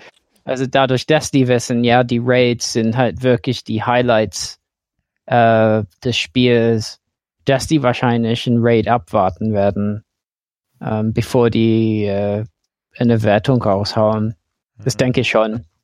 Das war wirklich bei Destiny 1 anders. Oh. Bin mir halt nicht sicher, wie, ob ich es gut finde, wie die Geschichte sich entwickelt, aber was ich aus der Beta schon weiß, das Level, was man in der Beta spielt, ist halt so viel mehr Geschichte als alles andere, was man in Destiny 1 gespielt hat. Also wenn alle Level so sind, dann ist schon mal eine richtige Kampagne. Ja. Hm. Okay. Ja, wir haben alle Gelegenheit, das dann zu spielen. Ähm, ich würde sagen, dann lassen wir es an dieser Stelle. Wir haben jetzt zwei Stunden auf der Uhr ungefähr äh, vom ersten, von der ersten Gamescom-Berichterstattung. Ähm, Lass uns noch kurz über die Awards sprechen, zumindest über einige von denen. Die sind ja jetzt vor wenigen Tagen bekannt gegeben worden. Ähm, Best of Gamescom Award haben wir ja schon erwähnt, Mario Odyssey. Äh, habt ihr an dieser Stelle schon irgendwas, was ihr Best of Gamescom äh, nennen würdet? Also bei mir äh, The Crew 2. Ja, Mario Odyssey, also ich kann das vollkommen nachvollziehen. Das ist ein Top-Titel, der wird auf jeden Fall alle Erwartungen erfüllen. Danach sieht es definitiv aus. Ähm, mhm. Ist bei mir ähnlich, würde ich sagen. Also ich finde halt, ähm, also ich fand halt so die Geschichte rund um Biomutant ganz gut, cool. Äh, das werde ich aber in der nächsten Folge noch erzählen. Und ich war halt auch recht begeistert von Air, aber das werde ich auch in der nächsten Folge erzählen. Ähm, aber also ich glaube allein so vom, das Spiel hat mich richtig abgeholt. Faktor ist halt Mario Odyssey, glaube ich, auch so eines meiner Highlights. Aber so richtig weggeblasen war ich halt von keinem Spiel. Also beziehungsweise da gibt's halt mehrere äh, Sachen an der Spitze. Ist halt kein Dark Souls oder Zelda Breath of the Wild, wo man das be bedingungslos sagen könnte, ja. ja. Robert, ist Destiny 2 für dich äh, Game of Gamescom? Mm -mm, nein, also das, was mein Game der Messe war, kommt erst nächste Woche, also in der nächsten Episode. Ähm, und äh, Odyssey hatte ich halt nicht gespielt. Von daher, ähm, nee, also der Destiny 2 ähm, war zu sehr bekannt, glaube ich. Das, also ja, tatsächlich. Ähm, ansonsten hat mich wenig so wirklich weggeblasen, wie aus, außer dem einen Spiel, worüber ich dann nächstes Mal reden werde. Mhm. Äh, einen super spannenden Award fand ich ja, finde ich ja auch äh, immer den Best Booth Award. Und in diesem Jahr hat den Electronic Arts bekommen für diesen wahnsinnig riesigen Stand, wo sie wirklich unfassbar viele äh, Anspielstationen für alle ihr, für ihr gesamtes Portfolio quasi hatten. Mhm. Und ich war jetzt ja nun auf diesem Stand am Dienstag, als es noch relativ leer war. Und da war ich schon extrem beeindruckt. Also ich glaube, da haben sie wirklich wahnsinnig viel gelernt aus den, aus den letzten Jahren. Wie ja, du hattest halt einfach bei Need for Speed, hattest du halt diesen großen Bogen aufgestellt, wo halt am Anfang und am Ende irgendwie zwei getunte Autos standen, beziehungsweise auf der einen Seite war es halt ein BMW M irgendwas und auf der anderen Seite weiß ich nicht mehr, was das für ein Auto war. Dann hattest du halt ein äh, 1 zu 1 Modell von einem X-Wing und einem TIE Fighter da stehen. Mhm. Was halt einfach riesig ist. Also allein deshalb gehört dem dieser Award. Ja. Man sieht, dass sie da sehr viel Geld in die Hand genommen haben und auch alleine diese Fläche, die sie da belegt haben, das war schon wahnsinnig. Aber es ist halt auch angemessen für das, was sie zeigen. Mhm. Und äh, mich freut einfach, dass sie da wirklich auf die, auf den Spieler, auf die Spieler, die da hinkommen, ähm, hören und denen möglichst viele Chancen geben, halt das zu erleben, was die sich anschauen wollen und die Wartezeiten kannst du halt einfach nur verkürzen, indem du noch und nöcher Anspielstationen halt aufbereitest. Und genau das haben sie getan und das sah halt auch ziemlich cool aus. Du kannst jeden äh, zugucken oder halt auch nicht, je nachdem, ähm, wie die Bildschirme halt aufgestellt sind, aber du kannst halt sehen, so hier lohnt es sich, sich anzuspielen, weil da sind halt 50 Stationen und nicht 20, wie bei Hersteller Y. Ähm, nee, fand ich auch, also optisch, ähm, von der ganzen Struktur her, wäre das auch mein Stand gewesen. Äh, Best Booth in diesem Jahr. Sonst irgendwelche besonderen Stände, die mir aufgefallen sind, weiß ich gar nicht. Also der Sony-Stand, den fand ich, fand ich ganz nett gemacht, gestaltet, weil es halt eher in so Themenblöcke unterteilt war. Also sehr äh, divers aufgebaut gewesen. Ich fand den, also wir sind da ja nur hingegangen, um PlayStation VR zu spielen. Ich glaube, ich habe mir den nicht so richtig angeguckt, fand den aber sonst irgendwie, ja, also von dem Eindruck, den ich da jetzt bekommen hatte, eher langweilig. Mhm. Also ich habe ihn mir halt nicht genau angeguckt und ja. nicht im vollen Ausmaß gesehen. Wenn, wenn ich, wenn ich, wenn ich diesen Award vergeben würde, würde ich ihn aber trotzdem immer an die Retro-Halle in Halle 10 halt vergeben, weil das einfach so ein geiler Ort ist. Berichte ich im nächsten, in der nächsten Sendung noch ein bisschen drüber. Ähm, aber ich glaube, die standen gar nicht zur Auswahl in mhm. diesem, in diesem Jahr. Ich fand den Ubisoft-Stand auch ganz okay. Also die hatten halt viel Kram drumherum. Auch diese ganzen ähm, äh, Assassin's Creed Kostüme in Glasvitrinen ausgestellt. Dann hatten sie diesen riesigen Rabbits-Affen da stehen, mit dem man auch ein Foto machen konnte. Und sonst, ich wüsste jetzt auch nicht, was mir sonst so weiter positiv irgendwie im, im Gedächtnis geblieben ist, beziehungsweise wo, so ein Stand, wo ich mir dachte, wow, das ist, das ist mal ein Stand. Also das sind halt wirklich bei mir Ubisoft und EA. Mhm, cool. Obwohl der, der Blizzard, also hier World of Warcraft und so, das war auch noch recht, recht gigantisch. Das muss man auch nochmal so sagen. Ja, da konnte man auch Star Trek spielen, ja. äh, fast also Star Trek. Starcraft, oh mein Gott. Robert schlägt mich gleich. Genau, ich hatte hier noch ähm, markiert die Best äh, Console Games, was ich wieder sehr witzig finde, dass ähm, PlayStation 4 und Xbox One wieder keine eigenen Titel nominiert, also gewonnen haben, sondern bei der PlayStation ist es Assassin's Creed Origins und beim Microsoft ist es Mittelerde Schatten des Krieges. Was interessanterweise beides Titel sind, die von Microsoft, ähm, dem Microsoft einen Werbevertrag haben. Mhm. Äh, Finde ich witzig, dass in Assassin's Creed Origins bei Sony dann als Best Console Game aufgeführt wird. Okay. Ja. Aber es sind halt beides Multiplattform-Titel, die halt mhm. für Xbox, PlayStation und PC erscheinen. Ja, und Nintendo hatte natürlich Mario Odyssey. Ja, genau. Äh, Best Mobile Game, da waren lustigerweise nur zwei Titel nominiert. Den einen habe ich schon wieder vergessen. Äh, gewonnen hat Metroid Samus Returns.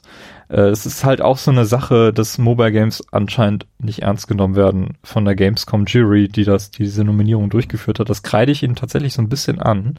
Denn das waren sehr, sehr viele auch Mobile-Titel, die durchaus in Frage kommen könnten für diesen Award. Ähm, Finde ich so ein bisschen schade. Also es auch hat sicherlich mit der Spielkultur in Deutschland zu tun, dass es hier halt nicht so eine große Rolle spielt, obwohl sehr viele Leute ja auch ähm, alle möglichen Free-to-Pay-Titel unterwegs spielen. Ähm, also ich weiß nicht, so, so eine Kategorie in, in Taiwan, wo ich ja vor letztes Jahr über die Taipei Game Show berichtet habe, wo alles mobile war und ein bisschen Sony noch den, den Konsolensektor abgedeckt hat. Äh, das sind halt komplette Gegensätze und äh, es ist ich weiß nicht, ich finde es zumindest interessant, diese Beobachtung. Ähm, und ähm, jetzt von diesen beiden Nominierten, das ist dann auch kein Wunder, dass äh, das wirklich großartige Metroid da diesen Award sich geschnappt hat. Ähm, ja, fand ich zumindest eine interessante Beobachtung. Ähnlich auch bei Best Hardware, wo ähm, diese, diese, äh, diese Spielzeug-Rennstrecke nominiert war und die Xbox One X. Anki Overdrive. Enki Overdrive, ja. Ähm, wer hat gewonnen? Xbox, okay. Feiern sie wahrscheinlich. Ähm, aber auch hier war halt nicht sonst viel, viel Alternativen da, die man hier irgendwie nominieren könnte. Okay, ja. Ich würde sagen, dann haben wir es für diese Episode. Äh, das ist noch nicht das Ende unserer Gamescom-Berichterstattung. Äh, da geht's dann mit einer weiteren Episode noch weiter, wo wir noch äh, alles Mögliche berichten. Unter anderem natürlich, äh, was wir im Virtual Reality-Bereich äh, gesehen haben. Ähm, wenn ihr Kommentare hinterlassen wollt, schaut mal auf unserer Website vorbei, playtogether-podcast.de. Äh, gerne dürft ihr auch ein äh, Review auf iTunes hinterlassen, was uns dann ein bisschen sichtbarer dort machen lässt. Und ansonsten freuen wir uns natürlich, wenn ihr hier wieder reinhört beim nächsten Mal. Ähm, und bis dahin würde ich sagen, wünschen wir euch weiterhin frohes Zocken. Danke euch, Carsten und Robert. Jo. Gerne. Gerne. Ja, bis zum nächsten Mal. Bis dann. Ciao.